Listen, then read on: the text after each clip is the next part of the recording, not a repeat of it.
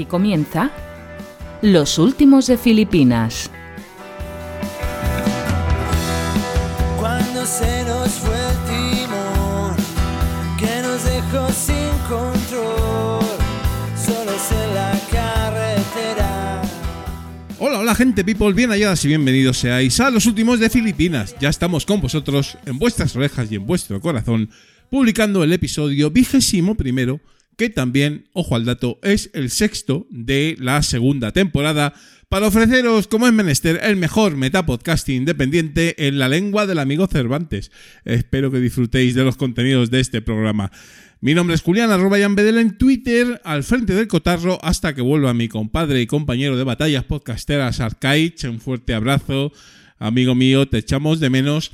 Y con el no menos grande, Agustín Palmeiro, arroba verdugo789 en Twitter para charlar sobre las noticias del mundillo. Disculpad el retraso de una semanita en publicar el episodio, pero el tiempo libre es el que es y últimamente la verdad es que tengo muy poco. Aunque con retraso, ahí seguimos, pico y pala, publicando para vosotros, sufridos escuchantes, que nos esperáis con paciencia prusiana. ¿eh? Muchas gracias por seguir ahí siempre y apoyar el proyecto. Bueno, y empezamos cortito y al pie el programa con nuestras queridas y nunca bien ponderadas recomendaciones filipinas. Os traemos propuestas muy interesantes. En el 140, ojo, cagando gloria. Llega la recomendación semanal filipina que como ya podréis suponer por este naming y este logo tan particular, no os va a dejar indiferentes. Cagando Gloria es un proyecto de charleta muy coral que presentan y moderan Marcos e Isabel y que se autodefine, ¿eh? abro comillas, un podcast fruto de la indigestión donde se habla de música, cultura, historia, psicología, misterio y de cualquier cosa que se te puede atragantar. Muchos colaboradores además, como Josefe, Elena, Rafa, defienden secciones muy locas, pero siempre en torno a un tema central que deriva a charletas random muy, muy divertidas. Ritmo alto, músicas muy bien puestas, bien editado, todo fluye. El único pero quizás es que nos gustaría que grabaran un poquito más. Pero bueno, tras un parón de un año, más o menos, han vuelto con mucha fuerza. Por favor, escuchar eh, eh, Cagando Gloria. no os vais a arrepentir. Y en el 141 tenemos el podcast llamado Un día eres joven puntos suspensivos, y al otro, y ahora os explico. Gracias a la jeférrima Teresa, arroba expatere en Twitter, nos llega a nuestras orejas este podcast de la mano de Chloe Puello y Ana de la Hoz, que la verdad es bastante disfrutón, sobre todo para los medianers, que llaman ellas, eh, esos seres entre 30 y 55 años eh, en los que yo estoy a full. eh, y, un poco explican y comentan, bueno, pues eh, nos identificamos realmente con las experiencias y problemáticas propias de, de esta edad, ¿no? Como ellas mismas dicen también, hablamos con mucho humor y mucha chicha de las crisis de la adultez, expectativas, envidias, jubilación, entre paréntesis, de pobres, claro, porque la de ricos ya me la apuntaba yo, pero me da que ahí estamos, ¿no? Y también comienzos tardíos, eh, legados, amor, aventuras. Sí, porque esta edad, digamos ya adulta que ya tenemos, pues también tiene su vida, ¿por qué no? Y este podcast nos la explica de manera muy desenfadada y, con, y, y realmente interesante y divertida, ¿no? Comenzaron a grabar a finales de 2021 y van ya por la segunda temporada con 19 episodios publicados a fecha de reseña, a lo mejor hay alguno más, porque esta reseña ya lleva un tiempo puesta. Duración entre 15 y 45 minutos. Aproximadamente eh, las charlas de Chloe y Ana son muy divertidas, con muchas referencias culturales y pop para los que peinamos canitas. Eh, altamente recomendable, compadres, sobre todo si tienes esa edad. Bueno, vamos ahora con eh, los filipinos históricos. Y en este caso, en el número 12, hablamos de popcasting, con P, popcasting. A ver, este podcast eh, es una auténtica maravilla si te gusta la música. Además, es un clásico absoluto y genuinamente filipino, además. Jaime Cristóbal lleva la friolera, ojo, 16 añazos y pico publicando quincenalmente podcasting. Si no es el primero, Quizás, eh, probablemente, es uno de los iniciadores del podcasting musical en España. Espectacular producción, 400 episodios o incluso más. Sigue adelante con mucha frescura, manteniendo una calidad tremenda. Selección musical muy cuidada, preparación, documentación, comentarios sobre las canciones y además mucha variedad en la selección. Una, auténtica joya ¿eh? Eh, que podría perfectamente emitir en cualquier radio importante y aquí lo tenéis gratis para vosotros y con ese espíritu de compartir pues que a nosotros nos gusta, nos gusta tanto, ¿no? Os va a encantar. Y en el número 13, un podcast que a mí particularmente me gusta mucho, que se llama Cerca del Río. Y si hay una temática que nos apasiona y que es cantera filipina, es el podcasting personal, grabado desde el corazón. Eh, hablar de, de tus pensamientos, de tus sentimientos, con libertad y sin más objetivos eh, que bueno, pues intentar divertir a, la gente que te escucha o por lo menos eh, darle un punto de vista el tuyo, ¿no? Pues, pues el amigo Toño Biciclo eh, lo, consigue, eso es el mejor ejemplo, ¿no? Cerca del río. Además, Toño es un podcaster que no hace mucho ruido, que no sale en las listas de los más escuchados, pero que produce, la verdad es que audios maravillosos, bastante intimistas, con mucha sensibilidad y además con, franqueza, ¿no? Donde habla de todo con, un hilo argumental potente, que es su bici, ¿no? Su bicicleta, sus viajes y en el fondo su vida, ¿no? Bueno, ya me callo, eh, empezar el programa. Rápidamente os comento la escaleta de contenidos del episodio. El mundo filipino viene a charlar Mm, de su podcasting musical en este caso también, el señor Santiago Delgado, que produce y publica El gramófono de Palangano y el recién estrenado Vuelo del Zeppelin. Volvemos a hablar otra vez, porque toca muy de cerca eh, el mundo de los derechos de autor en el podcasting, ese monotema al que siempre volvemos, pero esta vez Santiago nos va a dar su visión eh, muy, muy particular e interesante, como siempre, del asunto, aparte de comentar, eh, lógicamente, eh, todo su podcasting. Y luego, en el centro del programa, a la mitad, viene más o menos el amigo Agus, como os he comentado, a desgranar con su inimitable estilo socarrón y su vasto conocimiento del mundillo podcastero las últimas noticias llegadas a la redacción. Las vamos a comentar a pachas. Por último, antes de la despedida, tenemos el placer de traer al que fue el oyente perfecto y hoy en día produce, en mi opinión, eh, pues uno de los mejores contenidos de novela negra española en, nuestro formato podcast. Nos referimos, ya lo sabéis muchísimo que nos escucháis, al gran José Antonio Algarra, más conocido en los ambientes podcasteros por Juchu desde Zaragoza. Mantendremos una charleta muy disfrutona y además hablaremos, por supuesto, de otras muchas cosas. Porque el señor Juchu es eh, amigo, amigo personal y además lo vais a notar en la charla. Le damos caña, venga, al lío filipino. Estimado señor, le envío estos regalos con la esperanza de causarle un gran impacto y hacerle cambiar de opinión.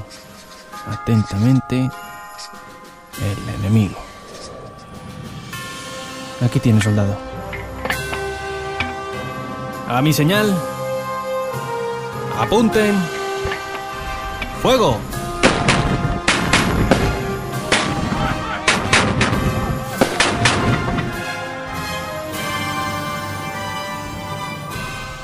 Zafarrancho Podcast, tu podcast sobre historia y actualidad militar.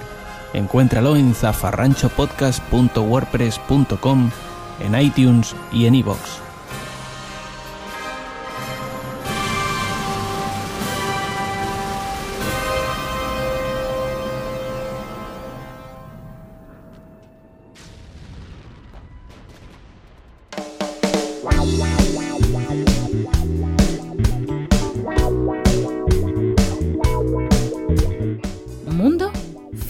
Filipino.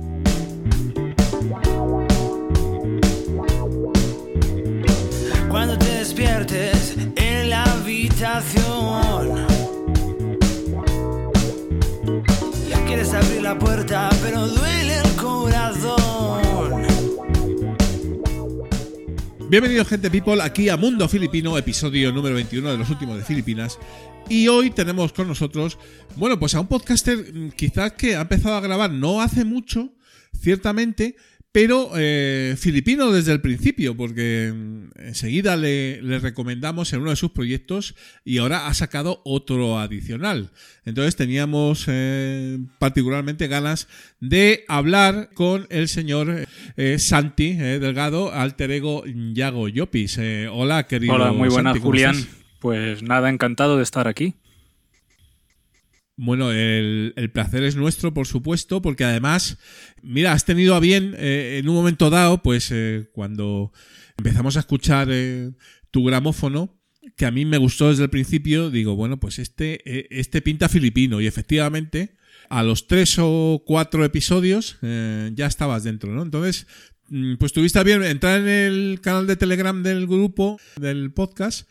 Y bueno, pues tenemos una, una, relación bastante fluida, ¿no? Porque nos gusta el podcasting y, ahí estás, ¿no? Sí, eh, fue, fue pues una, no sé, como una casualidad, ¿no? Yo empecé a preparar el proyecto, eh, blanco sobre negro, no, al revés, negro sobre blanco mejor. Pues empecé en, en mayo del año pasado y prácticamente por esas fechas os descubrí, yo creo que llevabais dos episodios o tres como mucho. Y, entonces eh, os acompañé, empecé a acompañaros eh, desde antes incluso de publicar, eh, preparando, preparando el proyecto y, grabando ya los audios que se publicarían después del verano.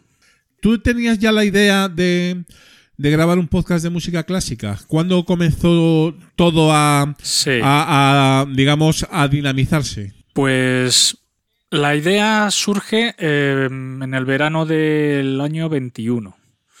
En el verano del año 21 empiezo a darle vueltas a una idea en general, sin detallar, y bueno, por razones de trabajo, de varias, pues lo, se fue alargando el asunto.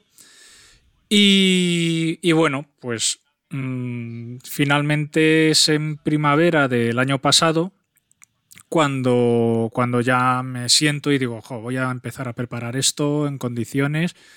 Y nada, me senté a, pues eso, a, a ponerlo en papel, a estructurar y todo eso. Uh -huh. Y bueno, y a enterarme porque es que yo no sabía nada, no sabía ni, ni qué cacharro pinchar al ordenador para grabar. O sea, que fue una, digamos, un aprendizaje de cero cero, ¿no? Eh, fue total. Claro. ¿Y qué te iba a comentar? No sé si tú eras escuchante antes de podcast o, o, o no. Eh, y, y, en concreto, si has tenido alguna influencia previa en algún podcast o algún incluso algún programa de radio de, de, música clásica o simplemente te gusta la música clásica de siempre, no sé. Yo he sido siempre de radio. Yo siempre he sido de radio más que de, de televisión. Y bueno, pues desde hace unos años en, en, el, en, los que las emisoras de radio pues empezaron a colgar sus programas en, en internet, uh -huh. pues nada, yo pues sobre todo algunos programas que o no podía escuchar por la hora porque estuviera en el trabajo o lo que fuera, o porque los ponen en esos habituales horarios culturales de las 3 de la madrugada. Sí. Pues, eh, pues nada, lo, empecé a escucharlos por, por podcast, bueno, por podcast, por en diferido, ¿no? Uh -huh. mm, pues voy a ser Radio Nacional, voy a ser la cadena Ser, etcétera, ¿no? Y, y, esos son los primeros podcasts, entre comillas, que, que yo empecé a consumir. Sí que conocí algún podcast, eh, digamos, más o menos independiente, pues ya conocía la órbita de Endor, aunque no soy muy seguidor porque mmm, no, digamos que no me interesan tanto ¿Mm? o tan en profundidad los temas que tratan con sí. la profundidad que los tratan, porque claro. eh, es brutal, ¿no? Pero vamos, ya sí los conocía, ya, ya sabía que existía eh, toda esa producción de, de audio eh, independiente. Pues por ahí empecé yo como a, a em- empezar a aclarar las ideas para, para lanzar el, el gramófono. El, el gramófono, sí. El nombre, nombre curioso, ¿eh? donde los haya. Sí. Eh, cuéntame un poquito. El, el, na- el naming del, del proyecto. Pues mira, en un principio iba a llamarse con cierto sentido. Entonces, bueno, pues puse en, en Google con cierto sentido, digo, a, a ver si sale algo. Y pues salieron un montón de cosas, digo, no, y salió, ¿no? eh, no he sido nada original. Pues una radio en, en Ecuador tiene un programa que se llama Con cierto sentido. Eh, hay un podcast en Spotify de música cristiana que se llama Con cierto sentido. Digo, bueno, pues, pues no voy a seguir por ahí, claro, porque Claro. ya, o sea, va a ser muy fácil confundirlo. Luego hay otro que se llama Concepto Sentido también. Y además bastante famoso. Lo conozco también. Y, ah, entonces dije, bueno, pues le voy a dar una vuelta de tuerca. Voy a poner concierto con sentido. Y entonces se lo empecé a enseñar a gente. Mira, ¿qué te parece? Me hice un logotipo y todo. ¿Qué te parece? Y dice, ah, muy bien, con cierto sentido. La gente no leía concierto con sentido. Leía con cierto sentido. Digo, esto no tiene, no tiene sentido. Digo, porque pone una cosa, la gente lee otra, que es. En fin. Dije, necesito eh, un nombre lo suficientemente, digamos, original, vamos a decir, como para que no se pueda confundir con ningún otro producto eh, que haya en, vamos, en toda la en todo el planeta, ¿no? Porque claro, esto estamos dentro de la globalización de, de internet. Claro. Nada, pues dándole vueltas, dándole vueltas, dije, pues ya está, vamos a cambiar el nombre. Y el nombre viene de, de un perro que tenemos. Tenemos un perrito, un bicho maltés, que se llama Dante, pero nosotros cariñosamente le llamamos Palanganito. Es el apelativo cariñoso que por supuesto él no responde por él, él responde por Dante y ya está. Palanganitos no debe haber muchos en el mundo. Y, y ya está, de ahí, de ahí surge el, el gramófono de Palangano. Ahí ya te diferencias si sales en Google, pues el primero, ¿no? Probablemente. ¿no? Claro. Entonces, eh, eso es, es un poco la idea, ¿no? Del, del naming, ¿no? Un poquito ahí ese, Claro. ese SEO, ese SEO que no falte, ¿no? Y bueno, pues ahí empezaste con el proyecto, claro, música clásica, ¿no? Eh, porque claro, en música clásica, evidentemente, extensísimo contenido donde los haya, ¿no? ¿Cómo eliges un poco de lo que vas a hablar, lo que vamos a escuchar en cada programa? ¿Cuál es un poco la estructura del, del podcast? Porque por lo que veo por aquí, eh, tienes ocho episodios eh, publicados, ¿no? Eh, sí. Con, con excepción de las píldoras, que ahora hablaremos. Sí. El último, Ordo Virtutum, ¿no? De, de Von Vigen, no sé, la H no sé, porque claro, ahí ya, eh, eso ya para muy, pa muy expertos. ¿eh? Hildegarda. Y de Garda, pues imagínate, ¿no? Hildegarda von Bingen. Ahí estamos. Y evidentemente, pues si te gusta la música clásica, que a mí me, a mí me gusta, ¿vale? Quizás no es la música que más me guste, pero de vez en cuando sí que le echo un- una escucha más allá del concierto de Año Nuevo, que evidentemente, que es el más mainstream, ¿no? Pero es cierto, ¿cómo, cómo primero, cómo eliges los contenidos y cómo te organizas eh, para grabarlo? Pues los contenidos los elijo de una forma muy sencilla. Pongo la música que a mí más me gusta. No, no es mala dinámica eso. Y como segunda opción, eh, que tenga yo los discos. Ajá. Entonces tengo, bueno, tengo una colección de música clásica. Bueno, tengo una colección de música en general. Porque a mí me gusta tanto la clásica como, como la música actual. Y me gusta toda la música. Claro, tener los discos, pues es un punto, porque, bueno, porque no tienes más que ripearlo para poder montar el episodio, aprovechar la, la música que tengo y, y sobre todo tratar de jugar, aunque no siempre se consigue, pero bueno, tratar de jugar con la fecha de grabación del, del disco por el tema de los derechos de interpretación. Claro. Ahora entraremos también en eso. Claro. Que es curiosísimo. Y además ya es, un- es uno de los temas estrella del, del Telegram de Filipinos. ¿no? Claro, Tema de la música y, y el podcasting, ¿no? eso es. Lo que te quería comentar es que a mí lo que me gusta de, del gramófono es que también contextualizas mucho y muy bien, eh, a mi entender, cada, cada música que, que, pinchas, ¿no? Porque eso es un poco el valor añadido tuyo, ¿no? Claro, Entiendo. Es, que, mm, es que yo creo que eso es fundamental para entender la música, cualquier música, pero la clásica más, porque, bueno, la música actual, digamos que estamos viviendo el contexto, ¿no? El contexto lo conocemos por pura experiencia. Pero en la música clásica, pues mucha gente, pues igual no, no, es que no le guste la música clásica, pero no se siente tan atraído, pues porque también, vamos a decir que, no entiende por qué se, compusieron esas obras, o para quién, o de qué manera. Y claro, eso forma parte, cualquier contexto eh, histórico o social eh, influye en la creación de una obra, no solo musical, literaria o, artística. Una cosa que, hago yo, que he hecho desde hace muchos años, que es leer sobre, sobre la obra y contextualizarla. Eh, el proyecto básicamente es acercar la música clásica mm, al público lego, al público pues que no suele escuchar música clásica. Porque, vamos a ver, para el público experto o aficionado avanzado, pues ya tenemos radio clásica.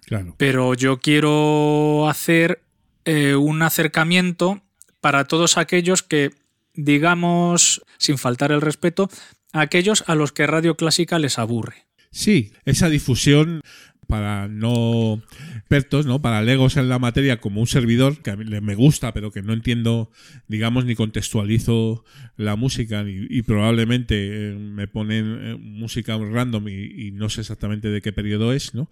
Y efectivamente, ¿no? Yo creo que lo consigues en ese sentido de por lo menos eh, acercarnos, ¿no? Y, además también con las píldoras, ¿no? Porque las píldoras es algo que te sacas de la manga, ¿no? Yo no sé si lo tenía ya pensado. No.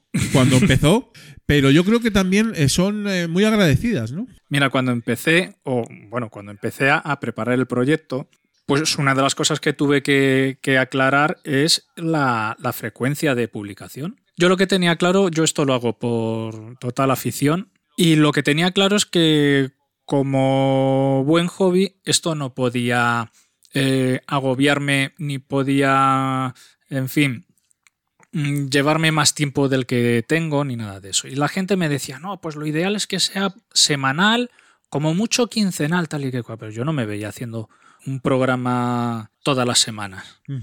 Dije, bueno, pues es verdad que a lo mejor uno al mes, puff, eh, la gente se desconecta mucho y tal. Bueno, digo, pues voy a sacar una pildorilla rápida, un, un audio cortito de 5 o 10 minutos contando cosillas rápidas, pues una recomendación eh, o un, no sé, una reflexión sobre, sobre diversos temas, todos relacionados con la música clásica.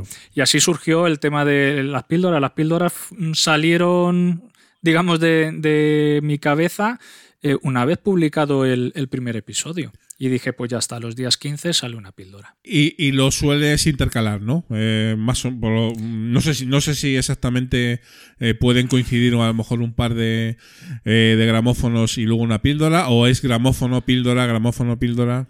¿Cómo va eso? Van, sí, van, van intercaladas. Los gramófonos salen los días 1 de cada mes y las píldoras los días 15, 16. Eso lo llevas muy a rajatabla, ¿eh? Ahí vas ahí, pum, pum, pum, eh, pico y pala. Sí. Y vas publicando cuando toca, ¿no? Sí, sí, lo que, lo que hago, bueno, lo que hago es lo que hacemos muchos, ¿no?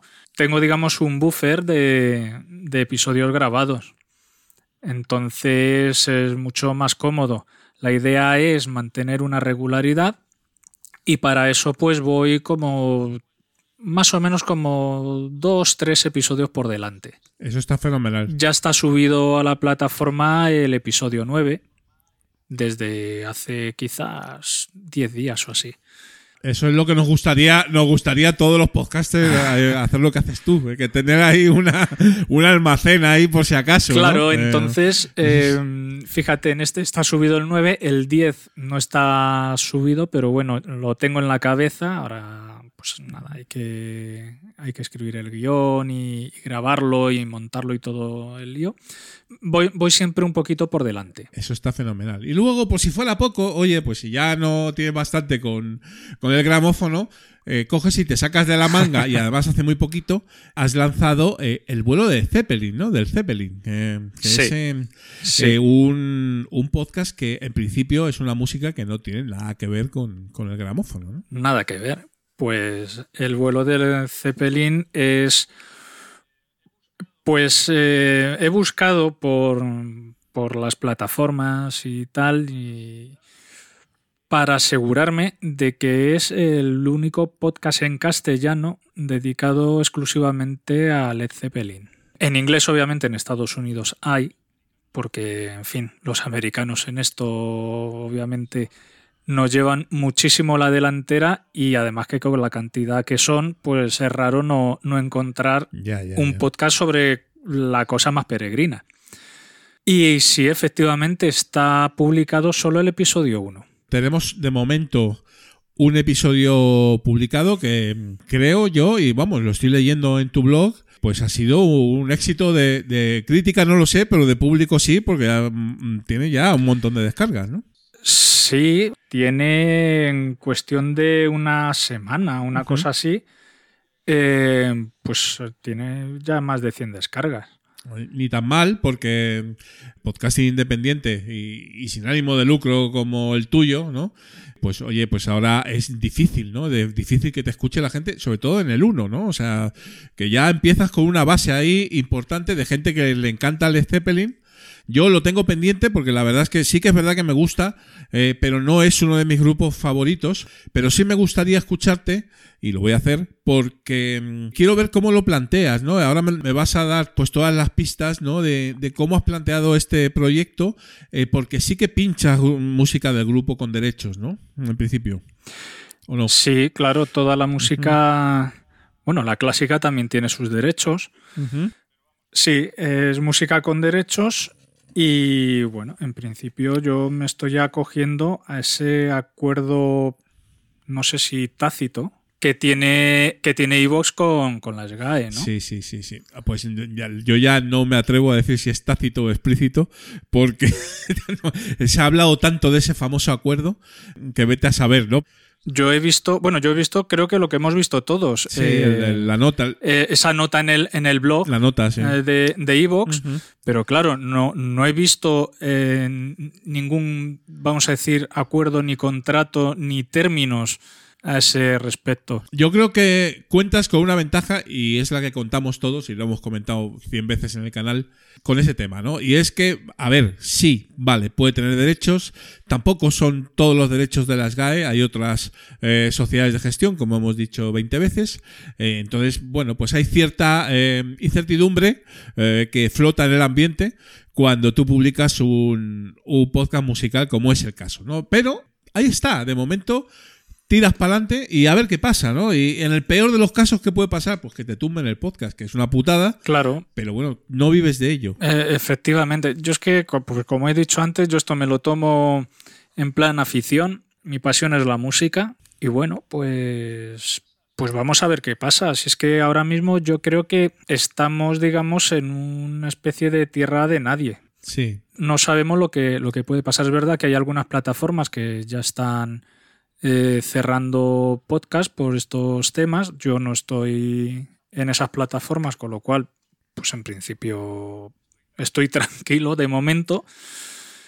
Y sin embargo, luego hay otras plataformas porque el podcast también lo subo a YouTube. Y YouTube, por ejemplo, lo que hace es que te escucha el podcast según lo subes, te lo escucha vamos a decir que hace un Shazam de, ¿no? de- del podcast y eh, te dice, pues tienes este tema, este tema y este tema que tienen derechos de autor. Pero fíjate, solo ha habido un episodio en el que no me han dejado colgarlo. O sea, YouTube no es que te tumbe el podcast, YouTube te dice, no te lo publico. Desde el principio ya te, te dice que no. Ajá. de inicio. No sé lo que, no sé lo que pasará con los vídeos, digamos, más antiguos, pero bueno, por ejemplo, me estoy dando cuenta que esto también depende mucho de las compañías discográficas. En música clásica, por ejemplo, eh, Deutsche Grammophon, que es una de las, de las grandes, si no la más grande, bueno, pues es una de las más grandes eh, a nivel mundial, eh, Deutsche Grammophon permite reproducir sus audios en, en YouTube. Te avisan, dice, ojo, esto tiene derecho de autor, pero el titular de los derechos te deja, solamente tienen eh, vetados algunos países donde no quieren que se reproduzcan sus audios. Pero en el resto del mundo no ponen problema. Yo de todas maneras, claro, bueno, esto no te, no te exime en algún momento de incumplir la ley, ¿no? Pero yo en los créditos de los audios siempre pongo los créditos, valga la redundancia, de, de, la música que pongo. Discográfica, por supuesto, compositor y pieza, y discográfica, año de grabación, eh, etcétera. Orquesta, todo eso que como bien dices, eh, luego si te lo tienen que tumbar, te lo van a tumbar igual, pero eh, sí que es verdad que, bueno, oye, pues es un detalle. Eso es. Evidentemente. Eh, ¿Qué te iba a comentar? En, Spotify casi mejor que no entrar, ¿no? Porque ahí sí que te lo van a tumbar casi seguro. Mira, en Spotify tengo colgado el gramófono. El gramófono está colgado porque, por lo que veo, igual que pasa en YouTube, parece, parece que las discográficas o algunas discográficas, ya te comento que, que con algunas y con una tuve el problema que YouTube no me lo publicó, pero sí que sí que pasan, sí que pasan. También es verdad que los derechos en música clásica no son iguales que los derechos en música moderna, porque claro, en música clásica, salvo en contadas ocasiones, los, los autores han muerto y han muerto hace siglos. Con lo cual, mm, derechos de autor no hay, pero sí hay derechos de interpretación. Es el asunto. Claro, los derechos de interpretación llevan otra, otra legislación y otros plazos diferentes. Sí, es todo un submundo esto muy complicado, ¿verdad? Pero, pero bueno, oye, si te gusta la música y quieres hacer podcast de música, como es tu caso y también el mío, porque yo también tenía el Barbedel, y a mí me lo me tumbaron en ciento y pico episodios, cien, episodios de golpe por una canción de los Beatles de Universal, eh, de un día para otro y sin poder alegar nada, eh, muy gracioso todo, pero bueno, oye, es así en la vida, ¿no?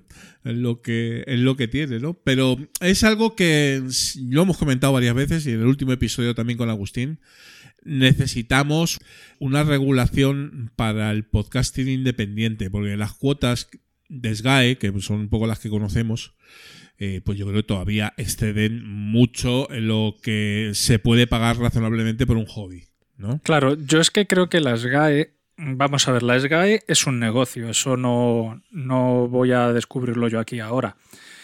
Entonces ellos se orientan a, pues a la producción comercial, es decir, pues a radios, a televisiones, a eventos, mm, bodas, a, en fin, todo este asunto, ¿no? Discotecas. Sí. Todo lo que, lo que da dinero. Entonces, nosotros es que le vamos a poder dar muy poco dinero. Claro, tú tienes un, bar de copas y, tú, ¿cómo puedes cuantificar la gente que, que entra en tu bar y que escucha la música? Entonces, tanto si entra un cliente como si entran 200, pues tú vas a pagar una, una cuota fija a la SGAE, ¿no? En el, audio por demanda, pues sí que lo puedes ver. Tú ves las descargas que, estás teniendo. Y entonces yo creo que sencillamente, mm, o, al menos hasta ahora, yo creo que no les ha interesado meterse con gente que tiene, pues eso, 100 descargas. Sí, estoy, estoy de acuerdo con eso. Pero yo creo que la. Mm, bueno, y es una opinión muy personal yo creo que van a empezar a limitar por las plataformas. Claro. Entonces van a, van a negociar con la plataforma que sea, igual que con Evox se ha negociado, o, eso parece, pues con otras, ¿no? Y, un poco en plan general. Pero sí es verdad que, bueno, pues eh, si Evox luego nos cobra una cuota, que sería lo lógico. Claro que esa cuota no se vaya de madre. Claro. Porque, a ver, nuestro hobby no lo pagamos nosotros y yo estoy dispuesto a pagar una cuota, pero tampoco, tampoco que sea de 150 euros al mes porque no me da, ¿sabes? Partimos de la base, eh, obviamente los, los autores y los, y los intérpretes y todo este mundo, por supuesto que tienen su, su absoluto derecho de cobrar eh, un dinero lógico por su trabajo, porque es que ese es su trabajo. igual que yo tengo mi trabajo y a final de mes tengo mi nómina, pues, pues los señores que se dedican a, a hacer música tienen que cobrar también de alguna manera, ¿no? No solo vives de, de hacer giras o de, o de, o de grabar discos. Sí, sí, está claro. O sea, hay, hay que, hay que sacar la pasta y ahí, y evidentemente, pues eh, tienen sus derechos y es lógico, ¿no? Pero sí que es verdad Claro. que, oye, pues ahí el intermediario, yo creo que, que tendría que decir, joder, macho, o sea, que es que no sacamos un duro de esto y no tiene sentido pagar lo mismo que un que algo profesional, ¿sabes? O sea, Efectivamente, es que ahí está el, el kit de la cuestión. No sé por dónde saldrá todo este tema, pero yo creo que lo lógico sería que la plataforma que te aloja eh, acuerde sus, sus términos con, con la SGAE y cobre, digamos, una cuota, vamos a decir, extra por el tema de la música. Porque si tú tienes un podcast en el que no pones música o la música que pones está libre de derechos, claro, no tienes por qué pues pagarlo. no, no tiene sentido Sí, sería una opción, una opción. Claro. Evidentemente. Entonces, ¿usted tiene un podcast eh, con música con derechos? Sí. ¿Tiene menos de, no sé, vamos a decir, por decir algo, mil escuchas al mes? Sí. Bueno, pues en vez de los 7 euros que pagas a iVoox por, por tener alojado tu, tu podcast, pues a esos 7 le vas a sumar, no sé, otros 7, por ejemplo, es un decir. Algo razonable, razonable. Claro, y de ahí, de alguna manera, tú estás contribuyendo a esos derechos de autor, pero claro, de una manera proporcionada a las descargas que, que tienes, ¿no? Yo soy un poco escéptico, eh, Santi.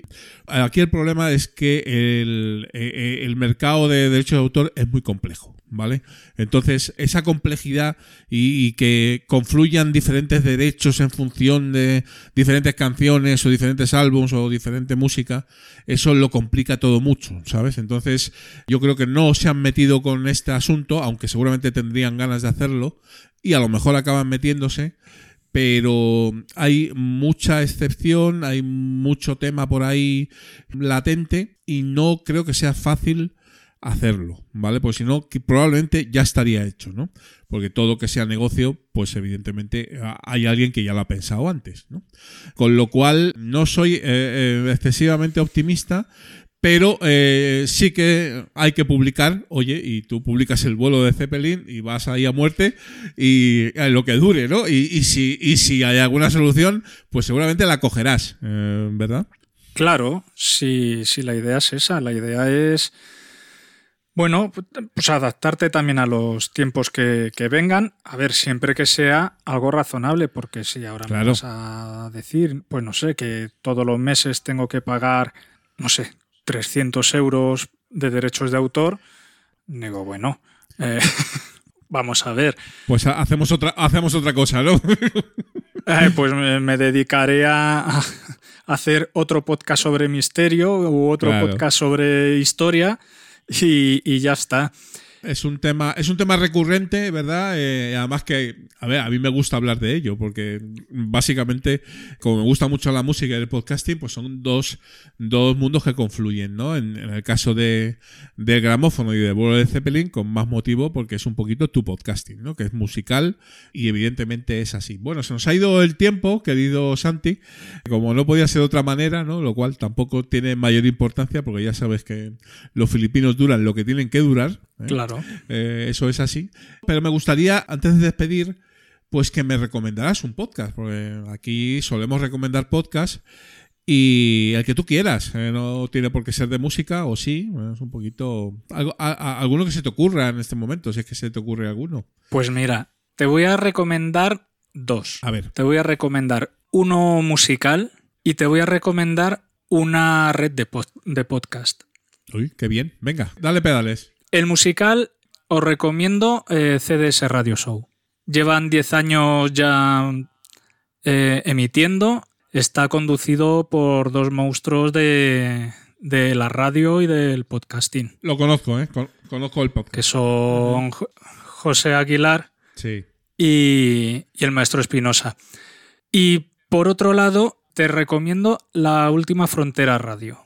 Es una red en el que se engloban pequeños episodios de, de ficción, de ficción sonora, y también un podcast sobre música americana, sobre country, eh, honky tonk, bluegrass. Joder, pues es que ahora que lo dices, eh, es que yo creo que este, este podcast ya me lo ha recomendado alguien.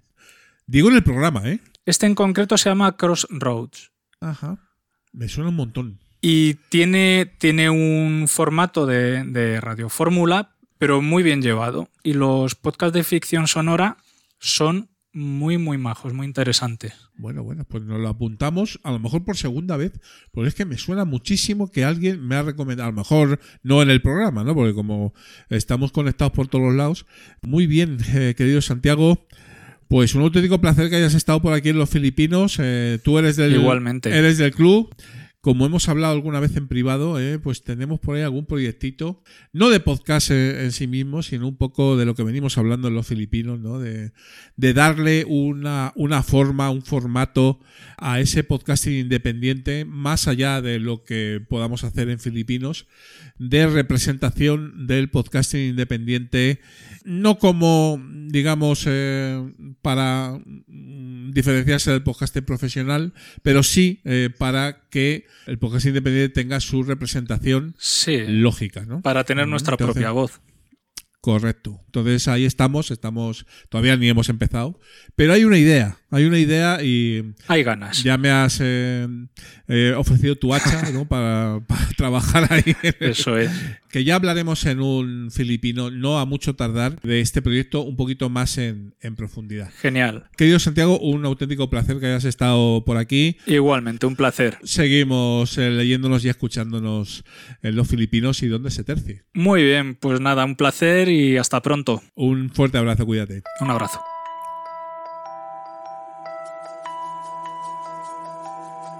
Es decir, a mí los juegos arcade me han apasionado mucho. Al ser padre, quieras que no, a los 40 ya empiezas a tener obligaciones paterno-filiales. Voy a hilar más fino. En Sí. uno de tus WhatsApps pusiste, puede ser una charla más. Y dije yo, tío, tienes el nombre ahí.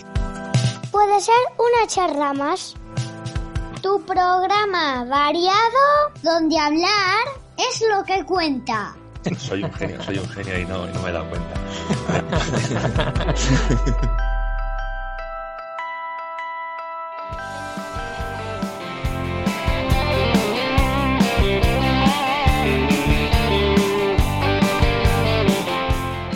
Noticias del Mundillo con Agustín. Las canciones están llenas de letras que me has mandado por correo express. La carretera se ha llenado de piedras. Y ya estamos, gente people, en las noticias del mundillo aquí, episodio 21, con mi querido Agustín Palmeiro, arroba verdugo789, en Twitter, Mastodon y donde se tercie. Hola Agus, ¿cómo estás? Buenos días, muy temprano, Julián. Hay que cambiar estos horarios que madrugar no, no es bueno para, para el podcasting.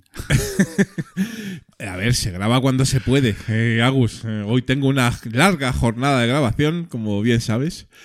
Y tú mismo me has, eh, eh, me has combinado a, a- a grabar prontito, porque tú madrugas eh, a veces. A veces. Cuando te deja el trabajo. Que va, que va. Ahora mismo porque estoy de vacaciones, pero estas horas son insanas, tío.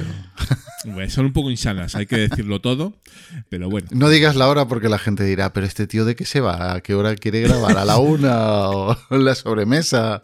No digas horas. Está a punto de decirlo, pero me voy a callar por, por Sí. deferencia a ti. Gracias, gracias. Bueno, noticias podcasteras. Eh, ha habido de todo como en botica. Y lo primero, por supuesto, eh, pues vamos a dar una reseñita a las Euskal Pod.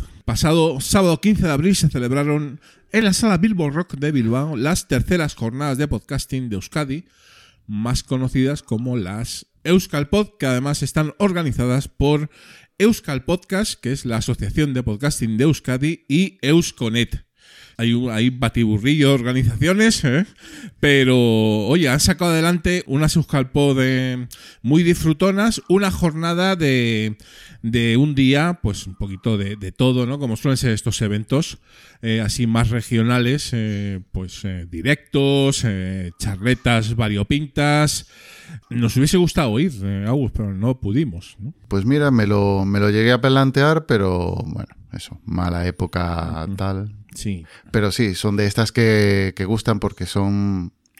A ver, viendo, viendo el programa, es muy dirigido a oyentes y es lo que nos gusta. Y después Cerveseo, que seguramente hubo hasta las tantas, Sí. pues lo que dices, de lo que dices tú, bastante, bastante disfrutón. Allí en el norte se come muy bien y se bebe mejor, con lo cual, pues yo estoy seguro que, Ya te digo. que eh, pues eh, como las grecas, ¿no? Pero también hubo podcasting, bastante además, ¿no?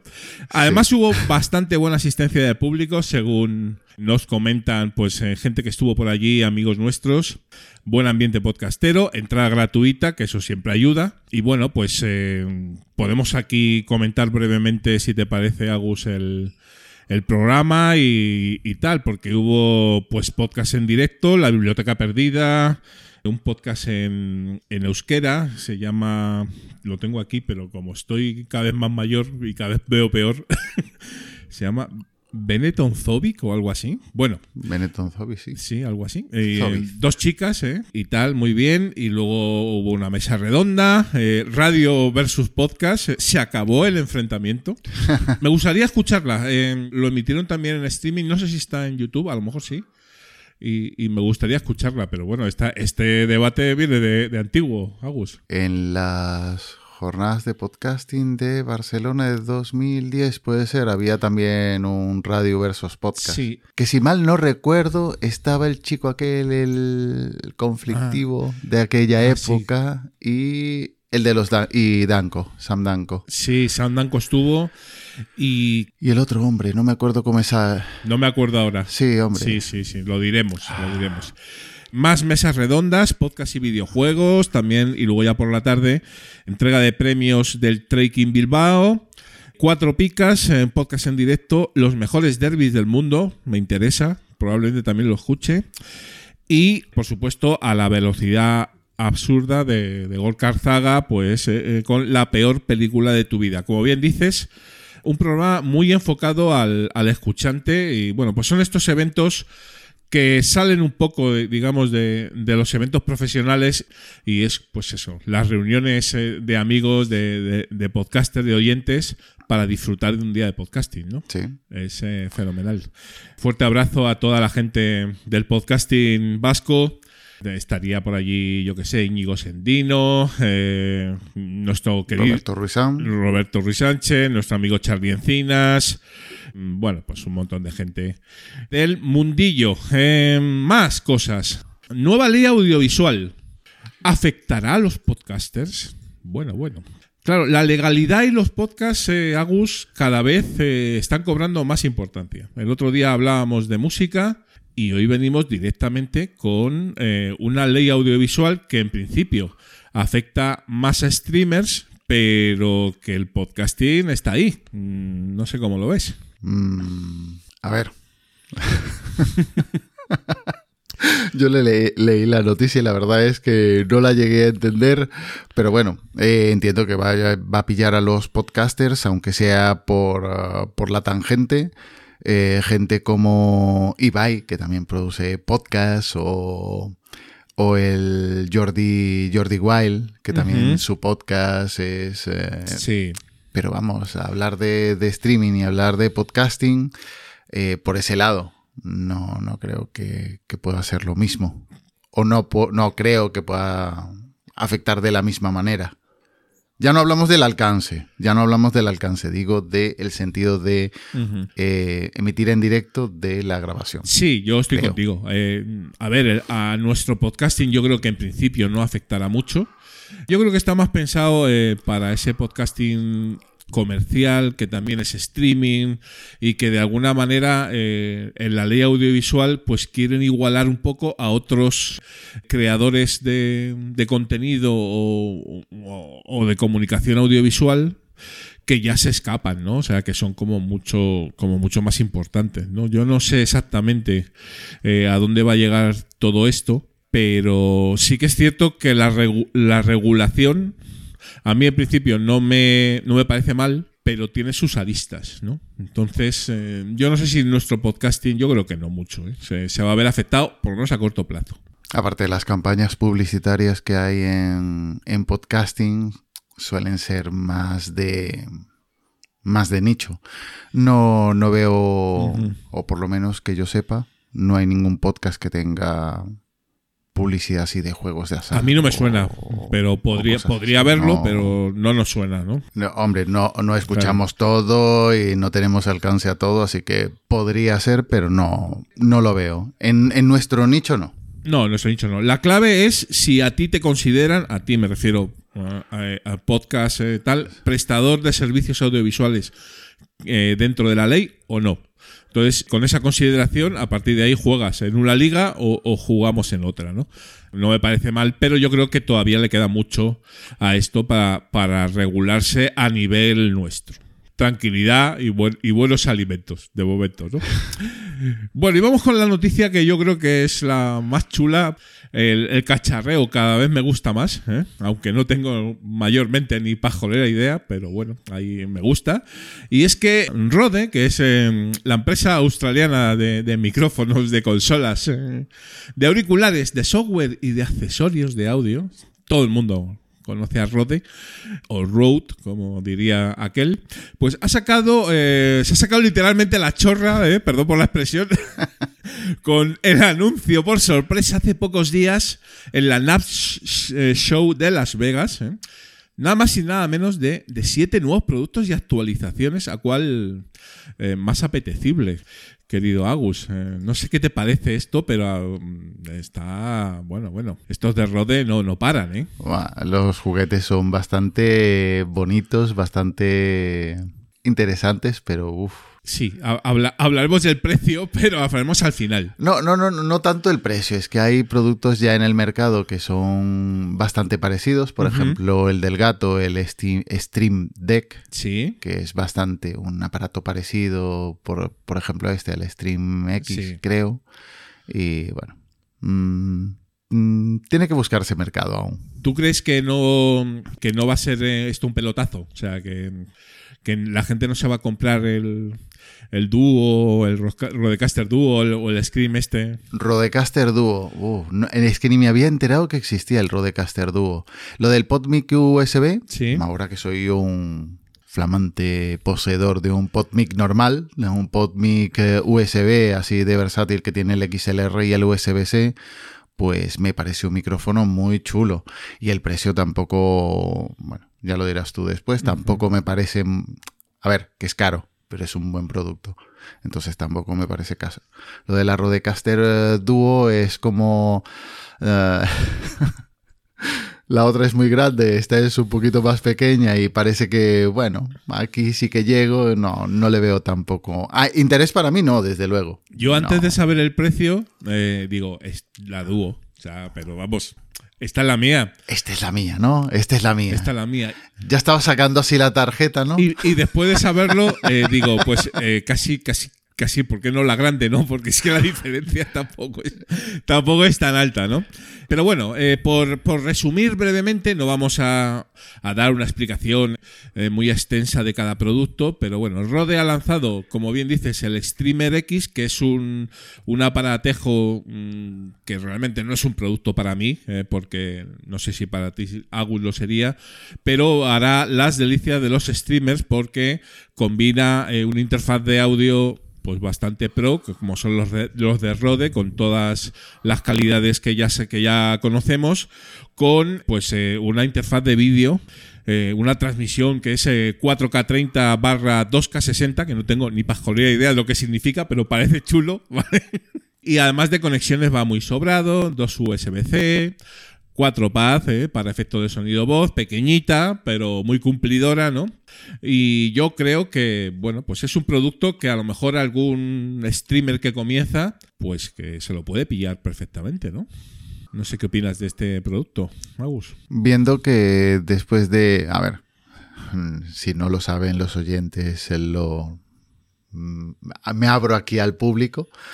Eh, me he enganchado mucho a la Kings League y después de ver muchos, eh, muchas emisiones, después de ver que Gerard Romero con su Stream Deck, lo que te decía antes, lo, petaba, eh, veo que ahora todos los, eh, el Ibai, el otro, todos ahora se están comprando el Stream Deck como si lo hubieran descubierto ahora esto no sé si es para ellos. Si, si ahora lo han descubierto después de tantos años en, en, en el mundillo, mm, no sé. Ya. Eh, lo de la capturadora puede ser interesante. No, no, no me había fijado que tenía también parte de, de vídeo esta, esta consola. Sí, sí. Es un poco junta las dos los dos mundos, ¿no? Sí. Eh, tengo que decir también eh, en tu descargo, Agus, que yo también soy seguidor de la Kings League. Quizá a lo mejor no, No, no, no, no. tanto como tú, quizás, pero bueno, sí, sí lo sigo. Eh, y de hecho empecé a escuchar un podcast que solo sacó un episodio, muy mal, muy mal. ¿eh? y, y digo, bueno, oye, pues hay un podcast de la Kings League, pero qué lástima, ¿no? Que no, que no siguiera, ¿no? Ya te digo. Pasa a las mejores familias. Bien, Roadcaster Duo. La joya, la joya. Mm, Yo según la veo, digo, hostia, esto me lo tengo que comprar sea como sea, ¿no? Porque es súper bonito, ¿no? Juguete con una pinta cojonante. No es, evidentemente, es el, es el hermano pequeñito, la hermana pequeña de, de la Rodecaster 2, ¿verdad? Pro 2 pero con toda la potencia de su hermana mayor, menos entradas, ¿eh? menos conectividad, dos entradas de micro XLR, dos canales adicionales, cuatro faders en total, eh, seis botones pad de estos eh, de colorines, dos menos que su hermana mayor, pantalla táctil, calidad pues, se supone que similar y precio no tan bajo. Entonces, eh, no sé yo. Mm, Cortaron la, cor- cortaron la pro a la mitad, pero el precio no, ¿eh? El precio... Claro, es lo que dices tú. O sea, no es la mitad del precio. Entonces, en fin, eh, No, yo no, qué no. sé. Claro, y es como lo que dices, dices, joder, pues, pues un poquito más y, y me compro la otra, ¿no? Que a lo mejor no la utilizo, pero yo qué sé. O sea, algún día, ¿no? Que salga por ahí, yo qué sé. Se me ha bajado un poco el flow con, con los precios, que ahora comentaremos, pero bueno. PodMic eh, USB, efectivamente, te estoy viendo ahora tu flamante eh, PodMic eh, de Rode. Grande, grande. Y ese es un poco el que yo me quiero comprar también, ¿no? Por supuesto. Y en eso estamos ahorrando. Pero bueno, esta interfaz de conexión dual, ¿no? Que siempre interesa. No sé si tienes alguna experiencia en ese sentido, eh, Agus. Sí, con el, con el ATR 2100. Esa Sí. versatilidad que te da si, si no quieres comprarte una mesa o estás empezando, lo conectas por USB y sabes que vas a tener un buen sonido. Claro. Y luego si vas, si, si tienes la oportunidad, como tuve yo, de comprarme la, la mesa, pues perfecto. Lo conectas por XLR y le das un plus. Sí. Pero es una versatilidad muy... A mí me parece muy interesante, sobre todo eso, para, para gente que comienza a tener esa doble posibilidad. Está muy bien. Sí, además eh, se oye fenomenal, ¿no? Este hay que decir que es dinámico, ¿verdad? No es de condensador. No. Y bueno, pues tiene todas las ventajas que ya conocemos de, de la marca. Así que, bueno, un, un micro a seguir. Y luego hay otros productos menores, como esa mochila resistente al agua, ¿eh? para llevar eh, pues todo el aparataje, todos los juguetes, ¿no? Que esto, bueno, pues en fin, si te lo compras ya es eh, po- porque tienes el dinero por castigo, porque realmente tampoco hace muchísima falta. Pero bueno, no está mal, ¿no? Y, también una, una caja de carga de para el Wireless Go, que es un poco el, inalámbrico ¿no? de Rode. Actualizaciones de firmware, del Wireless Go este que decía, y de la Pro 2. Tendremos que preguntar a quien las tenga cuáles son las mejoras, ¿no? Porque no lo tenemos claro, mm, pero bueno, supongo que las habrá e importantes, porque es una, es una actualización gorda, según hemos leído, ¿no? A ver, eh, precios, disponibilidad, creo que no han salido. Mm, No sé si tú tienes otra información, Agus. No, No. de momento No, no leí nada más. no está a la venta, o quizás sí, pero nosotros lo desconocemos. Y en cuanto a precios, eh, a ver, hemos eh, escuchado el, el podcast de Ernesto Acosta, el de Como pienso digo, y ahí comenta en un, en un episodio un poquito los precios que han aparecido ya, mm, al parecer, para preventa en algunas, eh, en algunas webs del sector, ¿no? Estamos hablando del PodMic USB, 199 dólares, Streamer X, 399 dólares y Rodecaster Duo, 499 dólares de Bellón. Durito, ¿eh? Eh, sí, no está sencillo. Estamos hablando más o menos al cambio, ahora está pues mm, bastante parejo, yo diría que unos 450 euros como mínimo. Nos va a salir la broma de la Rodecaster Duo, ¿no? Entonces, claro, estamos viendo que una Rodecaster Pro 2 pues eh, venía costando nueva, pues no sé, sobre 700 o por ahí, o 600 largos, me parece. Y a lo mejor una de segunda mano bien cuidada, pues a lo mejor sale igual que esta nueva. Entonces, pues no sé, ¿no? A mí me parece caro. Mm, no sé. ¿Qué opinas? No, mira, la, la 2 esta, lo que creía recordar, 8, 850 sobre 850. Ah, más cara incluso de lo que yo pensaba, fíjate, 850. Sí, sí. No, pero no, pero mm, a ver, la idea sigue siendo la misma. Si esta cuesta 500 y la otra es 850 y a ver, esta para grabar tú solo es que no le vas a sacar partido, entonces ¿para qué quieres una Rodecaster uh, Duo para grabar tú solo? Y si quieres grabar con alguien, pues mejor tener para cuatro personas que para dos. Evidente. ¿Para qué limitarte? Ya si vas si vas, no te pongas limitaciones, cómprate la grande y ya tienes para conectar más micrófonos. Pero... Sí, yo creo que esto es un capricho. O sea, a ver, yo si tuviera pasta me la compraba mañana.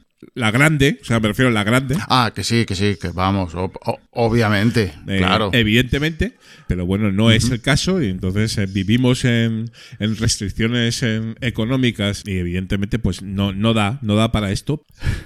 a ver, que de aquí, insisto, el PodMic es caro, es muy caro, son 200 pavos, vamos, pero eh, es un micrófono bueno, versátil, lo, lo, dicho, que tiene esas dos posibilidades y, y puede entrar en un presupuesto ya para, para quedarte en el podcasting. Sí. No, no, no para empezar, pero sí para ya para consolidarte. Sí, sí, sí. son, son, precios pues, pues de Rode. O sea, me refiero que, que, es una marca puntera, pues bueno, pues eh, calidad hay que pagarla. Sí, sí, Eso es así. Bueno, y vamos a cerrar eh, las noticias, pues un poco pues con una indignación. Agustín, porque es claro, yo leo esto y lo veo, porque es que lo he visto, el, he visto algún clip y, me he indignado fuertemente. No sé si a ti te ha pasado lo mismo. Eh, no, los trato de ignorar. La verdad, no. Tú es que eres mucho más pragmático, Agustín. Yo es que me caliento más. Y entonces, claro, ¿qué, ¿de qué estamos hablando, no? Pues eh, que mm, algunos eh, sabiondos de redes sociales eh, han descubierto un truco para viralizar vídeos en TikTok. Y es fingir que están grabando un podcast y decir barbaridades. O sea, tal cual. Cojo, me pongo un micro, no lo conecto a ningún lado, me grabo, así como mirando a otra persona que no existe. O sí, porque es un, puede haber un grupo de gente, pero no están grabando un podcast, pero ellos dicen que sí. Toda la ambientación, eh, vemos que hay ahí micrófonos, mesa y tal y dicen auténticas barbaridades simplemente para viralizar vía hate, para viralizarse ellos. Y, están utilizando el podcasting de manera torticera. ¿Eh? Eh, y eso a mí, pues, me enerva, eh, Agustín. Tú eres de cada sangre que se calienta muy fácil, jefe Rimón. No, a ver. yo solamente vi uno, el de los, ¿cómo les llamaste? Cayetanos, los pijos de, toda la vida. De los Cayetanos. Y, y la verdad es que me pareció surrealista la, charla. No sabía que realmente no era un podcast, sino que era eso, mm, una gracieta. Sí. Pero bueno, es un uso más que le van a dar al podcasting. Y usar el nombre del podcasting para, para todas estas ridiculeces. Mm, y, y, es lo que hay, es lo que toca. Nosotros de aquí lo tenemos que, que denunciar, porque nosotros, eh, evidentemente pues valoramos mucho nuestro, nuestro hobby y nuestra, nuestro formato de difusión. Y vienen estos tipos que, a ver, que esto ya está inventado, que en, en, TikTok se dicen barbaridades y en YouTube y en todos los lados. Pero utilizar el podcasting para esto, ¿no? Eh, liándola muy parda, ¿no? Por ejemplo, estos tipos de... Es que no lo voy a decir para no darles publicidad. No, tal cual. Eh, querido Agus. Así que eh, es así, ¿no? Pero que hay que dejar claro que condenamos enérgicamente todas este, todo este tipo de, de estrategias furibundas marqueteras para viralizar los vídeos y que denostando el podcasting alguien gane dinero. Mm, indignado total. Ahí lo dejo. Que conste, que conste, insisto. porque no están grabando un podcast, Correcto. porque simplemente un, un setup de podcasting para, para ser el, Claro. el imbécil. Si lo graban y lo publican y si tiene su público, perfecto. Mira, no voy a poner yo aquí. Si hay feed, claro, claro. si hay feed, todo cambia, porque ya cada uno en su podcast dice lo que le da la gana, ¿sabes? Tal Eh, cual, y lo puedes usar de la manera que quieras. Yo no voy a ser talibán en ese sentido. Otra cosa es, es Evidente. hacer el tonto, haciendo que grabas un podcast diciendo gilipolleces Claro. para hacerte viral y, y ser influencer y, y tal. Sí, sí. Y que la gente, eso, le dé un sentido al podcasting de, de Twitter de voz que no, no tiene sentido. Mucho postureo y mucha gilipollez, pero bueno, ese, ese, como bien dices, eh, querido Agustín, eh, es eh, estos tiempos que nos toca vivir, ¿no? El No, es el podcasting que nos ha tocado que vivir. nos ha tocado vivir aquí en, en estos momentos convulsos y, y de, Convulsos, tri- sí. y de tribulación. Ojo, que me he acordado del nombre de, de- del otro hombre, del Sí. de Radio versus Podcasting, Alex Salgado. Hombre, Alex Salgado. Eh, no- Hablando de Cayetanos. Habla- hablando un poquito de todo, ¿eh? el amigo Alex. Pero oye, Alex publicaba su podcast, tenía su feed. y- No, sí, sí, no. Mira, bueno, eso- A ver, era un personaje, pero... Yo lo escuchaba, ¿eh? porque en aquella época no había tantos podcasts y, y al final escuchabas casi de todo. Eh, eso es así. ¿Cómo se llamaba su podcast? Que tú lo Eh, sabes. ¿Cómo se llamaba su podcast? Pues también me pillas, pero no, no me acuerdo. No, la verdad es que no me acuerdo. Pero bueno, porque uno ya es mayor, eh, querido Agus, y, y la memoria no es la que era. Emporio Salgado, hombre. Emporio, Salgado. Emporio Salgado. Curioso, curioso. sí, sí.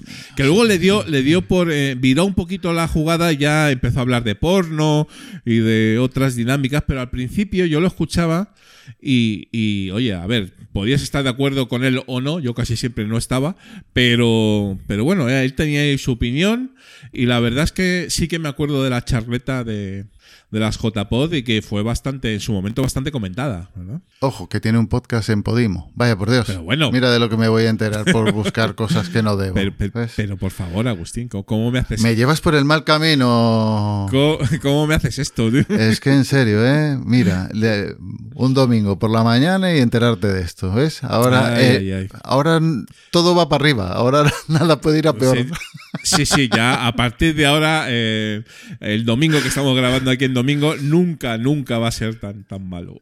Bueno, espera, espera, espera, que a las 4 juega el Barça, así que Bueno, bueno. no pongamos retos. Querido Agustín, eh, como siempre un placer. Eh, nos vemos eh, dentro de 15 días o 3 semanas, porque claro, aquí los, los tiempos son los que son, comentando más noticias del mundillo del podcasting. Y mira, no, espera, espera, antes de terminar. Dime. La última. No sé si debería decirlo o no, pero estaros pendientes a, a las redes, en redes sociales de, de los canales de Asespod que están pasando cosas, como dice Gerard Romero, ¿vale? Pero ¿cómo, cómo lo, lo diría Gerard Romero? Lo diría con las manos abiertas y ¡Están pasando cosas! y gritando, están pasando cosas, ¡avisen! Fíjate que ese tío es del Barça a muerte, pero me- no, no me cae mal, tío, fíjate. Son cosas, Que no, co- cosas que, que- que pasan. no. Mira, si Emilcar sigue a Spider Culé, tú puedes seguir a Gerard Romero, que, que es lo mismo, es Ese- espectáculo. sí, sí, lo- no, no, sí, lo veo, lo veo. Yo estoy, aunque soy del Madrid, pero sí que veo estos, este tipo de cosillas que, que me interesan. ¿no? Bueno, pues ya nos comentaréis eh, qué pasa en las spot. Dejamos ahí el, el cliffhanger, ¿no? Para la próxima, Sí, sí, para el próximo episodio. Mira, no te lo dije antes, ¿ves? Te dejé ahí hasta el último Ay. momento. Ya en la despedida y lo es metí. que, desde luego, es que eres un pro, Agus, eres un pro. Es lo que hay, es lo que hay.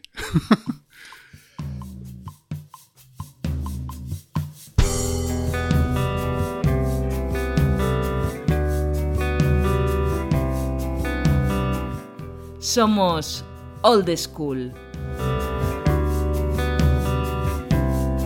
Pensando canciones, hablando de sueños, maletas de a partir. Soñando Y ya estamos, gente people, aquí en el episodio número 21, los últimos de Filipinas. Somos Old School. Y nunca mejor dicho, porque la verdad es que durante Durante muchos años la persona con la que voy a charlar hoy, eh, además que llevo a gala decir que es amigo mío en la distancia, pero, pero amigo, fue considerado por todo el mundillo podcastero y el old school, por supuesto, como el oyente perfecto, ¿no? Porque además, no solamente por escuchar sin parar todo tipo de podcast, eh, sino por también difundir esas escuchas en, en redes sociales y recomendar eh, sin parar los que más le gustaban, ¿eh? por ese feedback tan necesario que a los podcasters nos, gusta tanto que nos den los la gente que nos escucha. También por asistir a eventos podcasteros y por dignificar y representar, digamos, al, oyente como parte fundamental de, este formato de comunicación que tanto nos apasiona, que es el, el podcasting. ¿eh? Pero además, además, pese a su resistencia ¿eh? Eh, inicial a pasarse al otro lado, ¿no? ahora los comentará, eh, esa pasión por la lectura, por la novela negra, ¿no? obró ese milagro y además también comenzó, comenzó a grabar. Es un placer absoluto dar la bienvenida a los últimos de Filipinas a- al señor José Antonio Algarra, más conocido en los ambientes podcasteros como Juchu. Hola caballero, ¿cómo está usted? ¿Qué pasa, Julián? Oye, un gustazo amane- amanecer un domingo aquí para charlar contigo, bueno, y con todos los que nos escuchen. Eh, bueno, el, el placer es nuestro. Además, te agradecemos el esfuerzo porque nos consta, eh, porque nos lo has dicho, que, que la noche fue larga, ¿eh? la noche anterior, ¿verdad?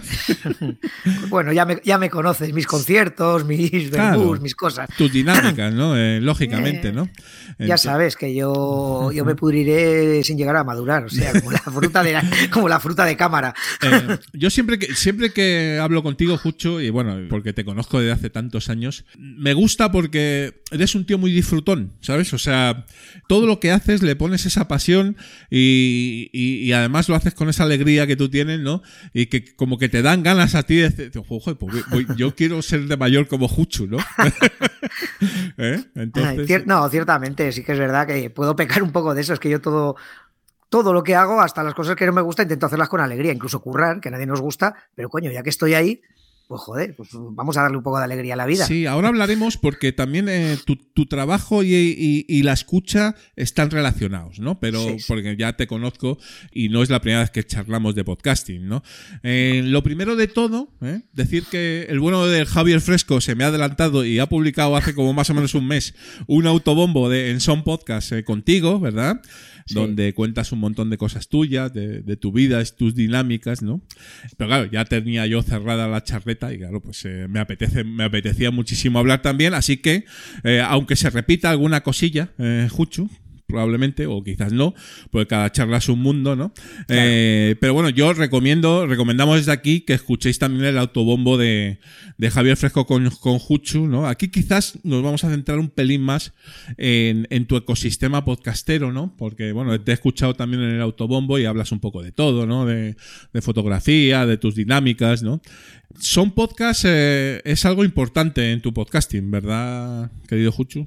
Hombre, pues sí, porque realmente ya los que ya me conocéis, que supongo que si lleváis tiempo esto del podcasting me habréis oído decir mil veces, yo soy un, yo soy un escuchante sin más. O sea, yo todas estas cosas de botoncicos, de, de zarandajas y de editar y tal, ni, ni sé ni quiero.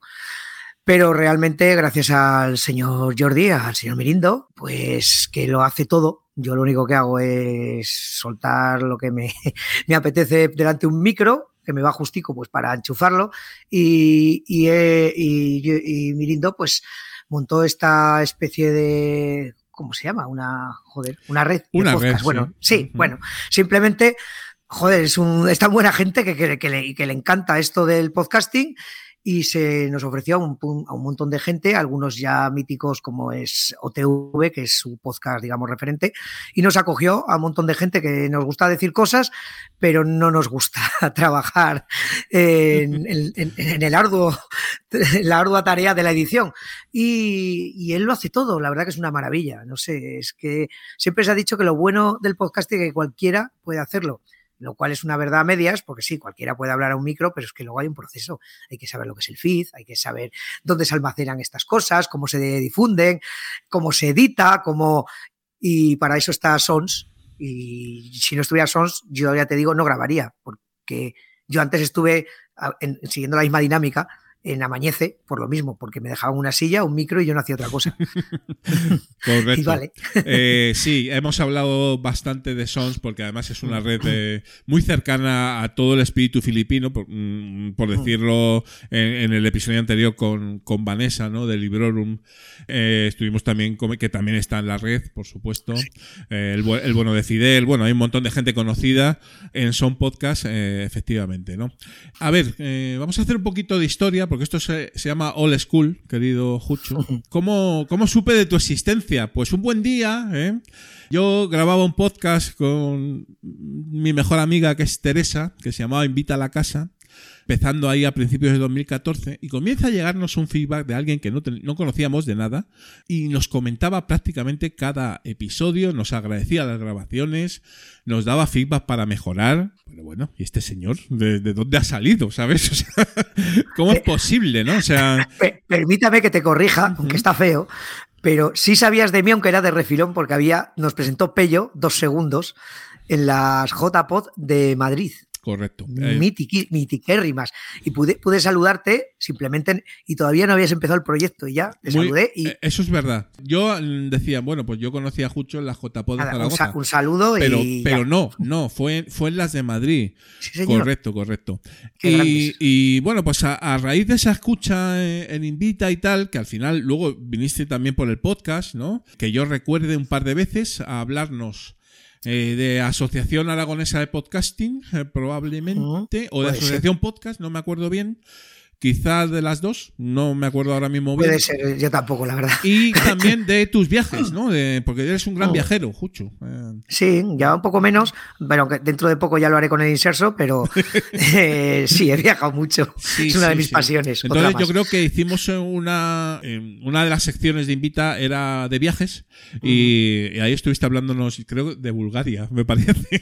Puede ser, o Puede de mis interrailes, yo qué sé. por ahí. sí. Bueno, el caso es que eh, sí, eh, las JPod pues también evidentemente nos conocimos y, y mucho más en las de Zaragoza que para mí, y, bueno, pues sin, sin dorar píldoras, para mí fueron las mejores JPod a las que yo he asistido. Pues bueno, por diferentes motivos que ahora no voy a desarrollar, pero tú en ese- ahí ya estabas organizando también por ahí, ¿no? O sea, Sí, ahí pues la gente, la gente aquí de Zaragoza, pues, pues eso, organizamos, organizamos un poco el evento y sí, la verdad que por lo que me dice la gente se lo pasó bien, que es lo importante, ¿no? eso fue Como te he dicho yo, eh, yo las primeras mías fueron las de Madrid y me lo pasé teta, o sea, la verdad que fueron unas grandes jornadas para mi gusto Sí. también. Y luego ha sido habitual, quizás no de todas, pero de muchas JPod, ¿no? Has- Yo te he visto en varias. eh. Sí, las que me venían a mano, pues siempre, siempre Sí. iba, pues ya sabes, lo que nos va, el, el roce, el, el poner cara a la gente, el tomar tus, tus cervezas y pasar un buen rato. Sí, es un poquito ese espíritu podcastero nuestro, que ya viene de atrás, ¿no? Y que esa manera de entender el podcasting, ¿no? Eh, pues un poco también como amistad y como... eh, Como comunidad, ¿no? Como Sí, es comunidad, un- efectivamente. Es lo, es lo que mi manera de ser igual está siempre tan manido de que nos diferencia de la radio y tal, es que mm, el podcasting old school, como dices tú, es un poco una comunidad en cual el oyente es parte de... Hay un feedback, hay un, yo siempre lo he entendido así, bueno, como has dicho antes. Lo otro también me gusta, la radio clásica, pero ahí simplemente cada uno está en su sitio. Entonces, siempre me ha gustado eso, hacer comunidad. En todos Sí. los proyectos que he hecho en la vida, siempre soy un poco así, funciona así.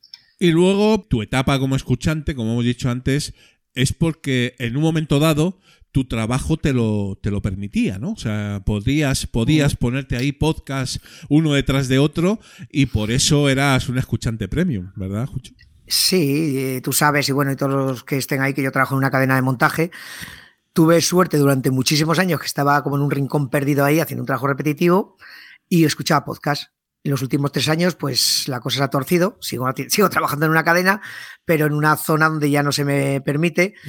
Y fue mi gran disgusto, ¿eh? O sea, trabajo más y peor, pero eso me daba igual. Si me dejaran escuchar mis podcasts, y ahora se ha limitado mucho mi, me he tenido que ser muy, muy selectivo. Si algo Claro. me gusta mucho, me lo pongo, pero ya no, ya no, ya no puedo. Sí, no eran esas jornadas interminables de, de ocho horas seguidas, ¿no? Dándole al podcasting.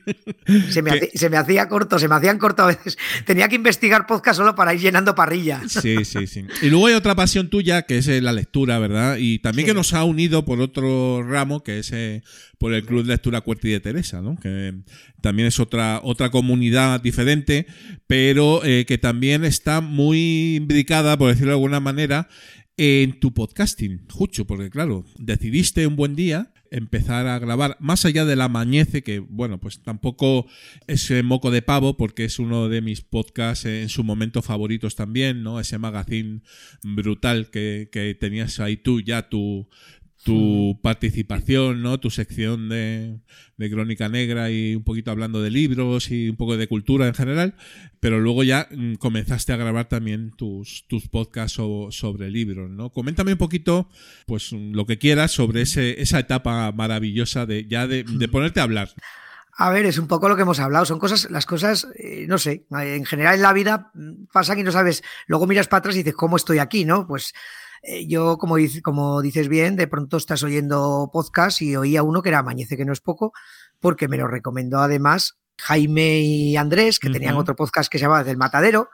Y los conocí, coincidí con ellos en un avión hacia Alicante, que yo no iba a unas jornadas de podcasting, yo iba a, a visitar a una, a una amiga de ahí y había un avión de Zaragoza y resulta que ahí ve, ve un montón de gente. Digo, coño, algunos de estos me suenan las voces y había gente del mundillo del podcast porque iban a unas jornadas. Y bueno, me recomendaron a Mañece, va, pues mira, empecé a escucharlo y yo como tú sé que somos muy amantes del formato magazine. A mí Sí. es un formato que siempre Ujú. me ha gustado invi- invitar a la casa era un magazine. Amañece era un magazine de mogollón de peña, que están todos puto locos. Y claro, yo interactuaba con ellos y mandaba mensajitos, como hacía con Invita, como he hecho con cantidad de, de todos los podcasts que me han gustado y que han dado pie, pues eh, he tenido ese feedback. Y de pronto, porque, eh, un día en unas- una especie de directo en Zaragoza o algo así, pues luego tomando unas cervezas, ya con los de Amañece, conocí poniéndoles cara pues a Paco Cester, a Diego Manzanares, a Javi, pues eh, Paco, como es así, y es y Amañez era pues como Sons, pero en uno. Decir, acogía, a todo el mundo, pues me propuso, me dice, oye, ¿a ti qué te gusta leer? Eh, ¿Te atreverías a hablar un día de, cosecha roja? Digo, pues, chico, no lo sé, sí me gusta, pero yo es que me daba respeto, bueno, y me sigue dando respeto, un micro. Digo, que yo soy oyente. Digo, ah, tú vete, tú vete, que esto no es nada. Tú te vienes, tomas dos cervezas con nosotros. Y así empecé a hablar. Luego me invitó otra vez, me invitó, ya me una sección fija que se llamó El Rincón Criminal. Y ahí hablaba un poco de todo, pues de la mafia, de mis lecturas, de lo que se me ocurría. Y ya participaba también un poco en el resto del funcionamiento. Al final se acabó haciendo Amañez en mi casa, porque era la, más, la que tenía salón más grande. Y fueron unos años que me lo pasé muy bien. O sea, yo sé el podcast era mejor, será peor, porque eran muy largos, pero realmente había, bueno, había, y entre nosotros sigue habiendo muy buen rollo. Pasa que por circunstancias, claro, juntar a tanta gente, pues ha habido, ha habido circunstancias personales que han impedido, cada vez nos podíamos juntar menos. Y ahora, pues al final, pues ya dejamos de grabar.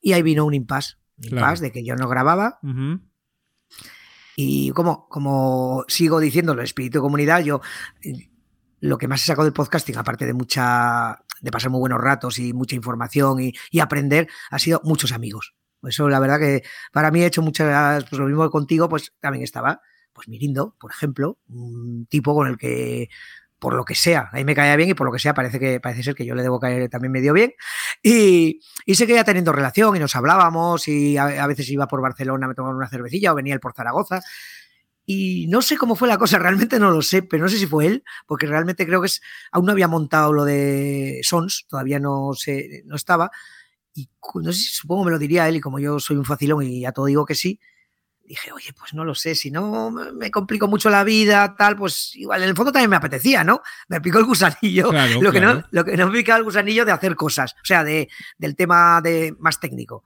Pero, chico, el hablarle a un micro, pues parece que, y como parece que hay inconscientes que les gusta lo que digo, no son muchos, pero son muy fieles y muy majetes, pues empecé pues a hablar de autores y bueno, y ya eh, eh, con Sons creo que empecé yo, y, OTV estaba por ahí, y luego fue ampliando, vino Vanessa con su libro Orum, eh, de, ciencias políticas, el no sé qué, no sé cuándo, bueno, un, puñado que hay ahí. Sí. Me gustó porque sí que está... es, el concepto del podcasting que, comparto contigo. Algo, joder, una comunidad que simplemente, y con su feed y sus cositas, esas que os gustan a, los de la vieja escuela. Ahí estamos. Y sin Pastuqui de por medio, que es también me parece importante. Y ahí nació, ahí nació ¿verdad? El Rincón Criminal. sí, señor, el Rincón Criminal. que el nombre tampoco lo puse yo. ¿eh? 2018 por ahí empezabas, ¿verdad? Eh, creo que este año he hecho el quinto año, en enero. Además, el primero fue un 1 de enero. Correcto. Recuerdo esa, porque lo grabé antes y yo, esas tontadicas me gustan. Digo, ya ah. ponlo el día uno. Sí, eh, yo cuando te empecé a escuchar, que fue desde el principio prácticamente, Mm, no te voy a decir que me he escuchado todos los tuyos, pero muchos. Me encantaba sobre todo las notas del programa. No sé si las hacías tú o las hacía el señor Mirindo, eh, como si fueran fichas policiales, ¿verdad? Sospechoso, ah, eh, cómplices, atestado, ¿verdad? Sí, la hacía yo, la hacía yo. hacías tú. estaba, eso estaba muy chulo, ¿no? Y claro, evidentemente, pues ahí empezaste a darle tampoco sin una periodicidad muy fija, un poco cuando podías, cuando te apetecía, ¿verdad? Sí, es que claro, la idea era hacer un repaso como a mi biblioteca criminal, o sea, a los, a los autores que me han gustado y tal. Y, bueno, supongo que habrás observado, si sigues, que he cambiado un poco porque ya se me gastan los autores, entonces me inventé una cosa que es decir, joder, pues voy a hablar de los libros que me hayan apasionado en, formato más cortito. Más cortito, más en plan a bocajarro, paps. Y así he podido seguir grabando, porque es que si no, claro, uno lee mucho, pero llega un momento dado en que yo no voy a hablar de autores, yo solo hablo de lo que leo. Y hago ah, bueno, y las entrevistas, que también eso, eso iba a comentarte, el spin-off de entrevistas criminales, ¿no? Porque ya, claro, Jucho, tú ya te has hecho un nombre en, eh, y es así, yo sé que tú eres muy modesto, pero es la realidad, te has hecho un nombre en, eh, digamos, en la difusión de la novela negra eh, española, bueno, internacional todavía no, pero todo llegará, pero española sobre todo, ¿no? Entonces ya, ya es que son los propios autores los que, joder, hay un tío por ahí que hace un podcast de puta madre y tal, y, ya te van conociendo, Jucho. Con lo cual, eso ya es una ventaja también, ¿no? Pero eso es porque soy muy pesado, es como lo del podcasting. Como, yo, como has dicho antes, sí que es verdad que me apasiona mucho con las cosas. Entonces, joder, pues a la gente que hace cosas que a mí me producen placer, me gusta agradecérselo. Entonces, a ver, hay muchos autores que, no, porque o están muertos o, no tengo acceso, pero, joder, te dio la suerte de contactar con, escritores de novela negra española y, he podido hablar con ellos, joder, y, han estado muy dispuestos y me lo paso muy bien y me tomo cervezas con ellos. En fin, lo mismo que, hago con todo en mi vida, con el, con el podcasting.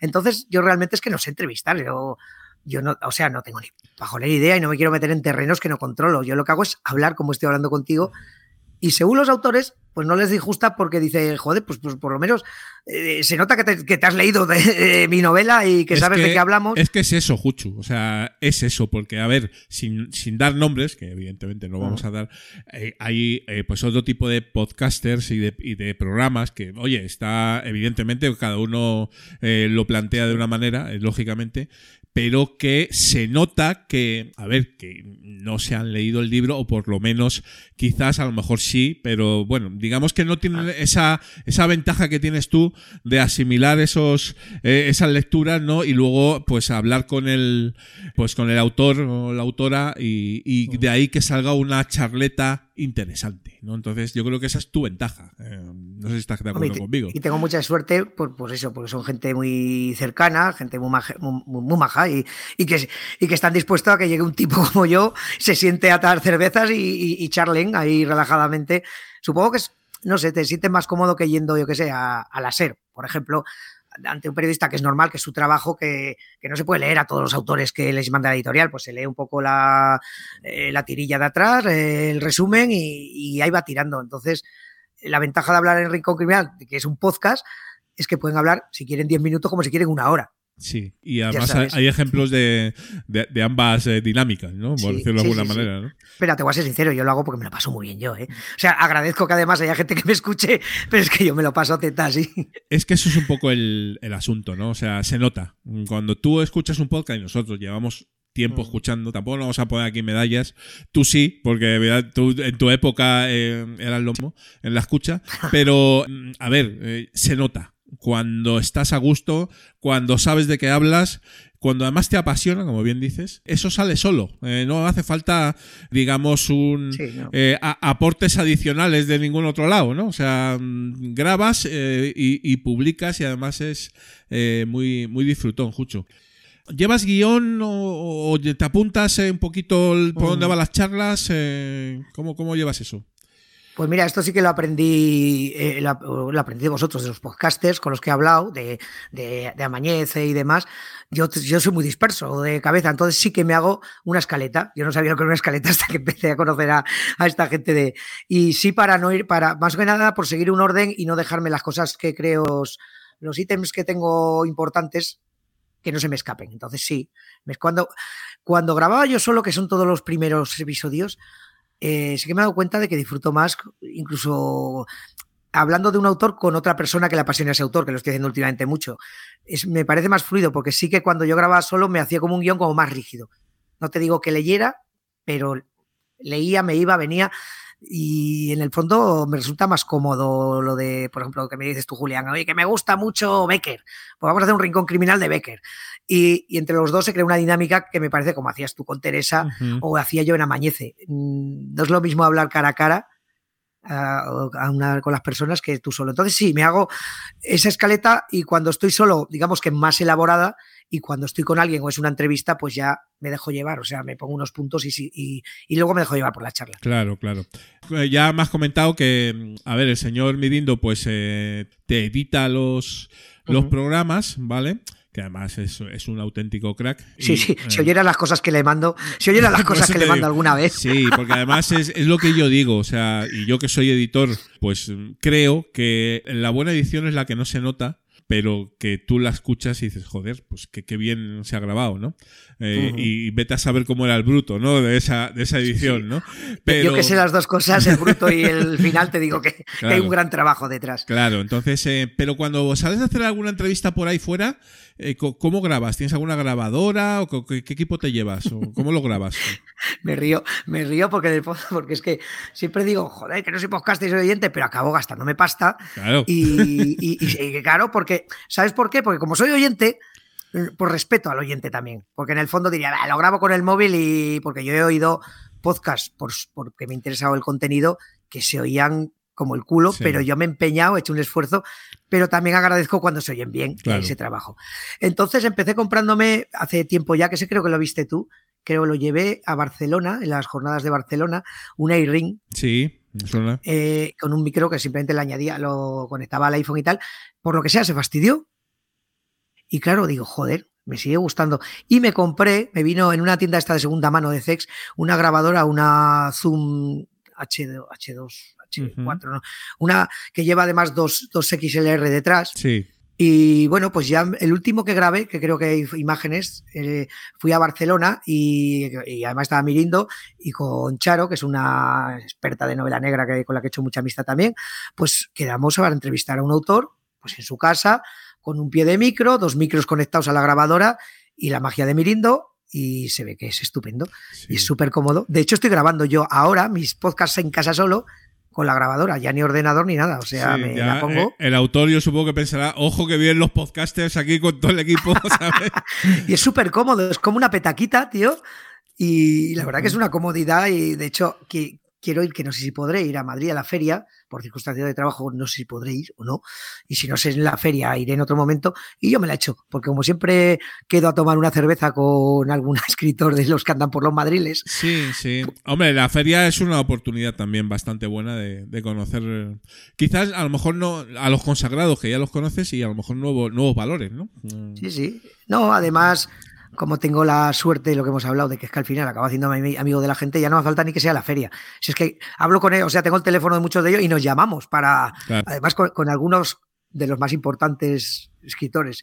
Comparto el eh, mi madridismo, con lo cual que en las jornadas europeas nos mandamos WhatsApp con nuestro, comentando las jugadas y felicitándonos mutuamente y, y espero que no, si toca llorar en nuestros respectivos hombros Bueno, si bueno. perdemos. Sí, otra, otra de tus pasiones, ¿no? El, fútbol. eh, Y tienes varias también. También eh, en un momento dado te dio por, por correr, ¿verdad? O sea, un, un buen día decidiste que, que- Porque claro, yo te conocía en- en- precisamente en Madrid, ahora que me acuerdo, ahora que me acuerdo, ahí estabas, eh, que, que- había algunos locos eh, que yo no entiendo de dónde sacabais la energía, que después de una con noche... Manolo, con Gemasur, Sí, sí, con. sí, de- de- me acuerdo ahí. que- ¿Cómo ¿quién se llamaba, cómo se llamaba. Eso? ¿Cómo se llamaba ese, esa jugada? eh? No sé si era maratón podcastero o cómo, cómo era eso. ¿Qué era No eso? me acuerdo, yo no me acuerdo, pero Oh. que es que nos levantamos después de las 2.000 cervezas de la noche, nos levantamos al punto de la mañana a correr por el Ah, retiro. y el proyecto Esparta estaba, proyecto Eso, Esparta eso creo que era, era. Eso, proyecto Y- Esparta. que íbamos su- sumando kilómetros. Sí, qué, sí, qué sí. guay. Vaya. Es que tú me conociste justo cuando me había empezado casi, porque yo era un fumador compulsivo durante desde los 16 años hasta los 40, creo, de, de dos paquetes de tabaco al día. Y claro, pues, dejé de fumar y digo, ¿qué hago con mi vida?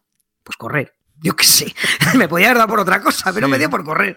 Y eh, de tal manera que acabé corriendo una maratón completa y ya no correré otra, ese es puto loco. Sí, sí. Pero, y ahora sigo, con- pese a que ya tengo mis, y mis lesioncicas y tal, sigo, sigo saliendo a correr ya menos, ya en plan sin Sí. carreras, a mi bola. Sí, por- recreacional, que se llama, ¿no? O sea, Sí, por escuchar algo, y es una excusa para escuchar algún podcast que otro, porque tampoco escucho mucho, pero alguno me pongo, me pongo en ese ratico de correr, pues Qué bueno. bueno. sí, Bueno, sí, A mí yo- cuando me da con algo, me da con pasión. como- Siempre como pregunto a- en el old school, ¿no? ya, sobre todo gente que sigue grabando eh, a día de hoy, ¿no? que cómo ve el futuro y si el futuro de su podcasting. Yo creo que en tu caso, Juchu, yo creo que mientras puedas y, te apetezca, porque la, vida nunca se sabe por dónde va, pero mm, vas a seguir con, estos rincones criminales, con el rincón criminal y con las entrevistas, ¿no? En principio, ¿no? Sí, no, no llevo idea como lo que dices tú, como lo hago eh, con gusto. Por ejemplo, este último mes, pues, no sé, he publicado tres o cuatro, pero igual me tiro luego, porque claro, es que lo mío es, el- es un tema de que tiene, claro, de- tengo que leer y leer lleva su tiempo también. Evidente. Y claro, yo grabar por grabar no grabo. Y, y sí que me da un poco de pena al, al no ser ya tan escuchante, el perder un poco el rollo este de comunidad, que no sé si existe o no existe todavía, supongo que sí, pero lo hago, lo hago en mi podcast. En mi podcast hay oyentes que, como yo he sido oyente, pues me mandan mensajes y tal, y yo a todo el mundo contesto, interactúo. De hecho, creo que he hecho incluso amistades ya de oyentes co- conmigo. Sí. Y ese espíritu de comunidad lo mantengo, aun- aunque sea en el, petit- en el pequeño rincón de, de mi podcast, y Sí. solo por eso sí que voy a seguir. Claro, eh, lo comentábamos, eh, lo hemos comentado varias veces en el programa, en otros episodios, que digamos el espíritu de comunidad en general se está perdiendo eh, un poco y se está ganando en las comunidades de podcast en sí mismas, ¿no? O sea, se ha convertido esto un poquito en un reino de taifas de, y tal, y precisamente una de, uno de nuestros objetivos eh, eh, cuando yo empecé con los filipinos es un poco interconectar eh, esas comunidades, ¿vale? De podcasting Mm. independiente. Ya no te digo sin ánimo de lucro o no, porque bueno, yo Eso ya cada eh, uno. eso cada uno sus historias, ¿no? Pero sí independiente, sí, digamos, eh, podcasting nuestro, entre comillas, eh, y, cre- y crear esa, esa red, ¿no? Mm, Porque ahora estamos un Mm. poquito dispersos, o eso es lo que veo yo, ¿no? Entonces, yo no sé si tú lo No, ves que- igual o, o no. o- Sí, tienes razón, porque sí que, joder, por ejemplo, pese a que ya no escucho casi ningún podcast, sigo haciendo piña con grupos de, de gente que, Claro. que, que- que he conocido a través de un podcast. Te pongo un ejemplo fácil. eh, Luces en el Horizonte. Es un podcast que yo me apasiona, bueno, me apasionaba y me seguirá apasionando si lo escuchara. Ya no lo escucho, como no tantos otros, por cuestión de tiempo, pero la comunidad que hay alrededor de Luces en el Horizonte siguen siendo mis amigos, seguimos quedando, tenemos grupos de, de- de- WhatsApp en el que hablamos. eh, me fastidia no, no, no interactuar tanto con cada programa puntual porque no lo he escuchado, pero la peña y seguimos haciendo quedadas. Bueno, la pandemia cambió un poco todo, Sí. espero que este año volvamos. Pues nos vamos a Pamplona, a echar nuestras cervecitas con, pues supongo la gente de, yo qué sé, la Orbital Endor tiene la suya, la- lo que dices tú un poco.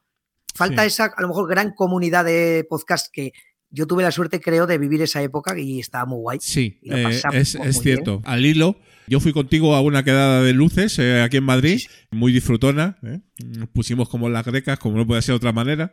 y sí es cierto, yo creo que por ahí van un poquito, un poquito los tiros. Y no sobre, sobre todo también, a ver, porque yo creo, y no sé si estarás conmigo, Jucho, ahora en el podcasting actual, y un poco lo que nos depara el futuro, que mm, de alguna manera, eh, el podcasting independiente debe tener una representación que exceda del propio podcast. A ver, que luego al final esto no deja de ser un hobby. Nosotros grabamos nuestro podcast, nos escuchan la gente, nos da el feedback y esa es, esa es nuestra dinámica, ¿no? Pero eh, sí que es verdad que en los momentos actuales, donde ya, digamos, el podcast es mainstream, pues yo veo algunas cosas que no me cuadran, ¿sabes? Entonces, eh, eh, intento de alguna manera aquí, bueno, pues no, no luchar contra ello, porque no es una lucha en sí mismo, pero sí que el podcasting independiente tenga esa representación que le impide, que al no tenerla, le impide acceder yo qué sé, por ejemplo, a eventos, a hacer podcast en directo mm. eh, y ese tipo de cosas. Yo no sé si tú, si tú lo ves así o, o, no, o directamente. Sí, mira, eh, yo te voy a decir una cosa así para que me entiendas claramente. Me acuerdo cuando estábamos todos, digamos, era más comunidad, teníamos, nuestra lucha era siempre que la palabra podcast nos sonara marciano, que todo el mundo supiera que es un podcast. Bien, creo que eso se ha conseguido, pero hemos cagado la, otra parte, porque yo ahora en mi curro, eh, ahí entra gente joven y tal, y todo el mundo sabe lo que es un podcast. Un podcast, sí, hombre, claro. Yo estoy escuchando El Larguero, estoy escuchando no sé qué. Efectivamente, todo el mundo ya sabe que es Evox, todo el mundo sabe eh, que, puede oír la radio cuando quiera y como quiera. Incluso podcast eh, ya es el concepto radio, porque el oyente ya alejado, o sea, simplemente es un consumidor de no hay comunidad, no, no, se interactúa, no hay feedback. Entonces, sí, hemos ganado la batalla de que todo el mundo sabe lo que es un podcast, pero ya la comunidad podcastera, vamos, yo estoy, a ver, hablo sin saber también, porque ya como no, no estoy metido, pero sí que, sigo, sigo, a mucha gente y yo creo que sí, que se ha quedado diluida, no sé si es bueno, malo, regular, me da igual. Pero sí, los eventos que hay son como eventos más pro, que, que está guay que haya, ¿no? Pero ese rollete que teníamos, pues igual es que yo también me he salido un poco, entonces igual sigue existiendo. No, pero, no, no, existe como antes, eso ya te lo. Yo creo que no. Ya te lo adelanto yo que es así. Pues sí. Y bueno, a ver, creo... que no, porque yo, aunque no oye, eh, aunque aunque no oiga muchos podcasts, si, si existieran me enteraría y seguiría yendo. Claro, no. Por las cervezas, por los abrazos. Y, además que estás en contacto, o sea, que, que sabes cómo va el tema, ¿no? Sí, sí, Entonces, a ver, el último reducto que nos queda, que son las JPod bueno, yo el último año me llevé una pequeña desilusión ¿no? sobre cómo fue la jugada. No exactamente por la organización, que bueno, hicieron lo que pudieron, sino por el, digamos, la poca asistencia y digamos que ya no era lo mismo, ¿sabes? Entonces, quizás a lo mejor es una evolución lógica o no, tampoco lo sé. Eh, tampoco lo tenemos claro. Pero bueno, yo creo que hay que reactivar de alguna manera. Eh, yo, porque como soy un nostálgico también y en esa época me lo pasé muy bien, ¿eh? pues de alguna manera quiero que eso no acabe, ¿sabes? Entonces. Es el último de Filipinas. Por eso, por eso se llama el podcast así, efectivamente. ¿no?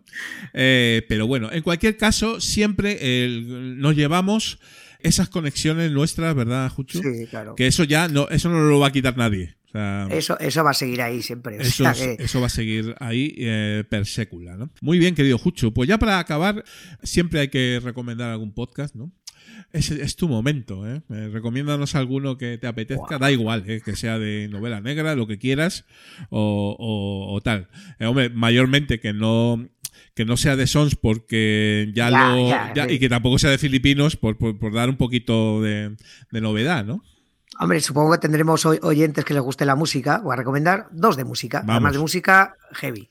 Uno que se llama Rock entre Amigos, REA, que lo lleva Kike Maiden, eh, un tipo que me ha hecho descubrir un mogollón de grupos nacionales y le va. Sería un poco el último de Filipinas, pero en la música, porque eh, apoya mogollón a los grupos pequeños de aquí, a las salas pequeñas. Y bueno, hay muy buena información, muchas charletas sobre el mundo del rock. Y otro que digamos sería mm, que es un formato como más, más formal, más de siempre, que se llama Maxi Metal Podcast, que ahí es para estar al día de las novedades. Ahí no hay tanto, digamos, opinión, nada, simplemente te pone al día de novedades dentro del mundo del metal que a los que son viejunos como yo, que durante años nos pegamos machacando las mismas cintas, pues oye, nos ha abierto un poquito de aire fresco y descubres cosas nuevas, te enteras de conciertos, eventos y vamos a tirar por esos dos de Muy bien. Por, por salirnos un poco de, Sí, eh, es otra de tus pasiones, eh, la música y en concreto el, el rock. Ya viniste a, ya viniste a un barbedel eh, que, que se titulaba Mi rollo es el rock. ¿eh? Sí, señor, es verdad. Evidentemente, es que claro, al, al final las conexiones aparecen, Jucho. Digamos- Qué bien me lo pasé que con el Barbedel, ¿ves? Este- ese, ese- ese sí que es otro podcast que no es porque lo, haya- lo hagas tú, pero que tiene ese espíritu que a mí me gusta, ¿no? Que puede, mete cuchara, todos tus oyentes meten cuchara, opinan, se lo pasan pipa, Sí. te vas a Eurovisión tranquilamente y, y haces, y haces la de Dios. Sí, sí, sí, sí, sí. La- la- lo echo mucho de menos, ¿eh? hay que decirlo. Sí, Sí, que es verdad que ahora por los temas de comerciales y tal, pues claro, sabes que me lo tumbaron entero en Spotify de un día para otro. ¿eh? Eh, entonces, pues claro, pues este- ese es el problema de, de algunos podcasts de, de música, ¿no? Que, claro, Claro. No tienen los derechos y es lo que es lo que pasa. Pero bueno, en fin, eh, ah, mm, resistimos, ¿no? Eh, Más o menos. Y seguramente si hago alguna vez alguna cosita de música, tú serás uno de los, de los invitados porque tu conocimiento en, en, en rock es español eh, y sobre todo también de, de tu zona, ¿no? Pues es, es amplio, ¿no? Por decirlo de alguna manera. A ver, amplio, pues como todo. No, no entiendo de nada, pero como me gusta mucho, pues intento estar un poco al loro de lo que hay. Muy bien, querido vamos. Oye, pues como siempre, charla disfrutona contigo donde las haya. Eh, espero verte, no sé en qué dinámica, no sé si en la dinámica QWERTY, si en la dinámica libros por ahí, o si en la dinámica podcasting, en la que sea. En la dinámica echarnos una cerveza cuando vaya por Madrid, Bueno, si sí, se tercia. Si se tercia, sí, sí, que no sería la primera vez. No, Eh, en, alguna feria del libro estuvimos sí, sí, con, hemos- alguna- con hemos- nuestro amigo Antonio. Hemos quedado por ahí Ujú. eh, en alguna vez y bueno, pues eh, a echar cerveza, si es que es lo suyo. Claro, tío, es que- Claro que sí. La gasolina del podcaster. eh, lo que dice. Hombre. José Antonio Algarra, querido Juchu, un fortísimo abrazo y hasta siempre, que será hasta pronto. Pues igualmente. Eh, oye, amanecer un domingo con el último de Filipinas siempre es un placer. Hombre, ahí estamos. Fuerte abrazo, cuídate mucho. ¿eh? Un abrazo. Chao. Los últimos de Filipinas, porque otro podcasting es posible. Y hasta aquí ha llegado, gente people, el episodio número 21 de los últimos de Filipinas. Para mí ha sido un auténtico placer eh, traeros estos contenidos y esperemos que os gusten. Bueno, tres cositas muy rápidas antes de irme. Ni siquiera es feedback, eh, pero bueno, tengo que, tengo decirlas. La primera es un especial agradecimiento a mi compadre Arcaich, arroba arcachofas, ya le conocéis evidentemente, salvo que os hayáis enganchado en el anterior programa o en este, que no habéis escuchado su voz, pero bueno, es el, es el 50% de este proyecto, ¿no? Y como también sabéis, por motivos personales, eh, ha dejado de grabar temporalmente.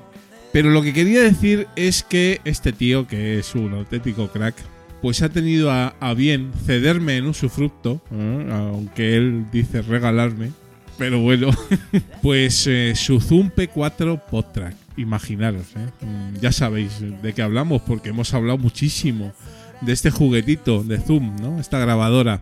Y el bueno de Alcachofas, pues bueno, me la ha mandado por sorpresa, lo cual es eh, brutal, porque claro, yo ya tenía intención casi de comprármela, estaba ahorrando para ello.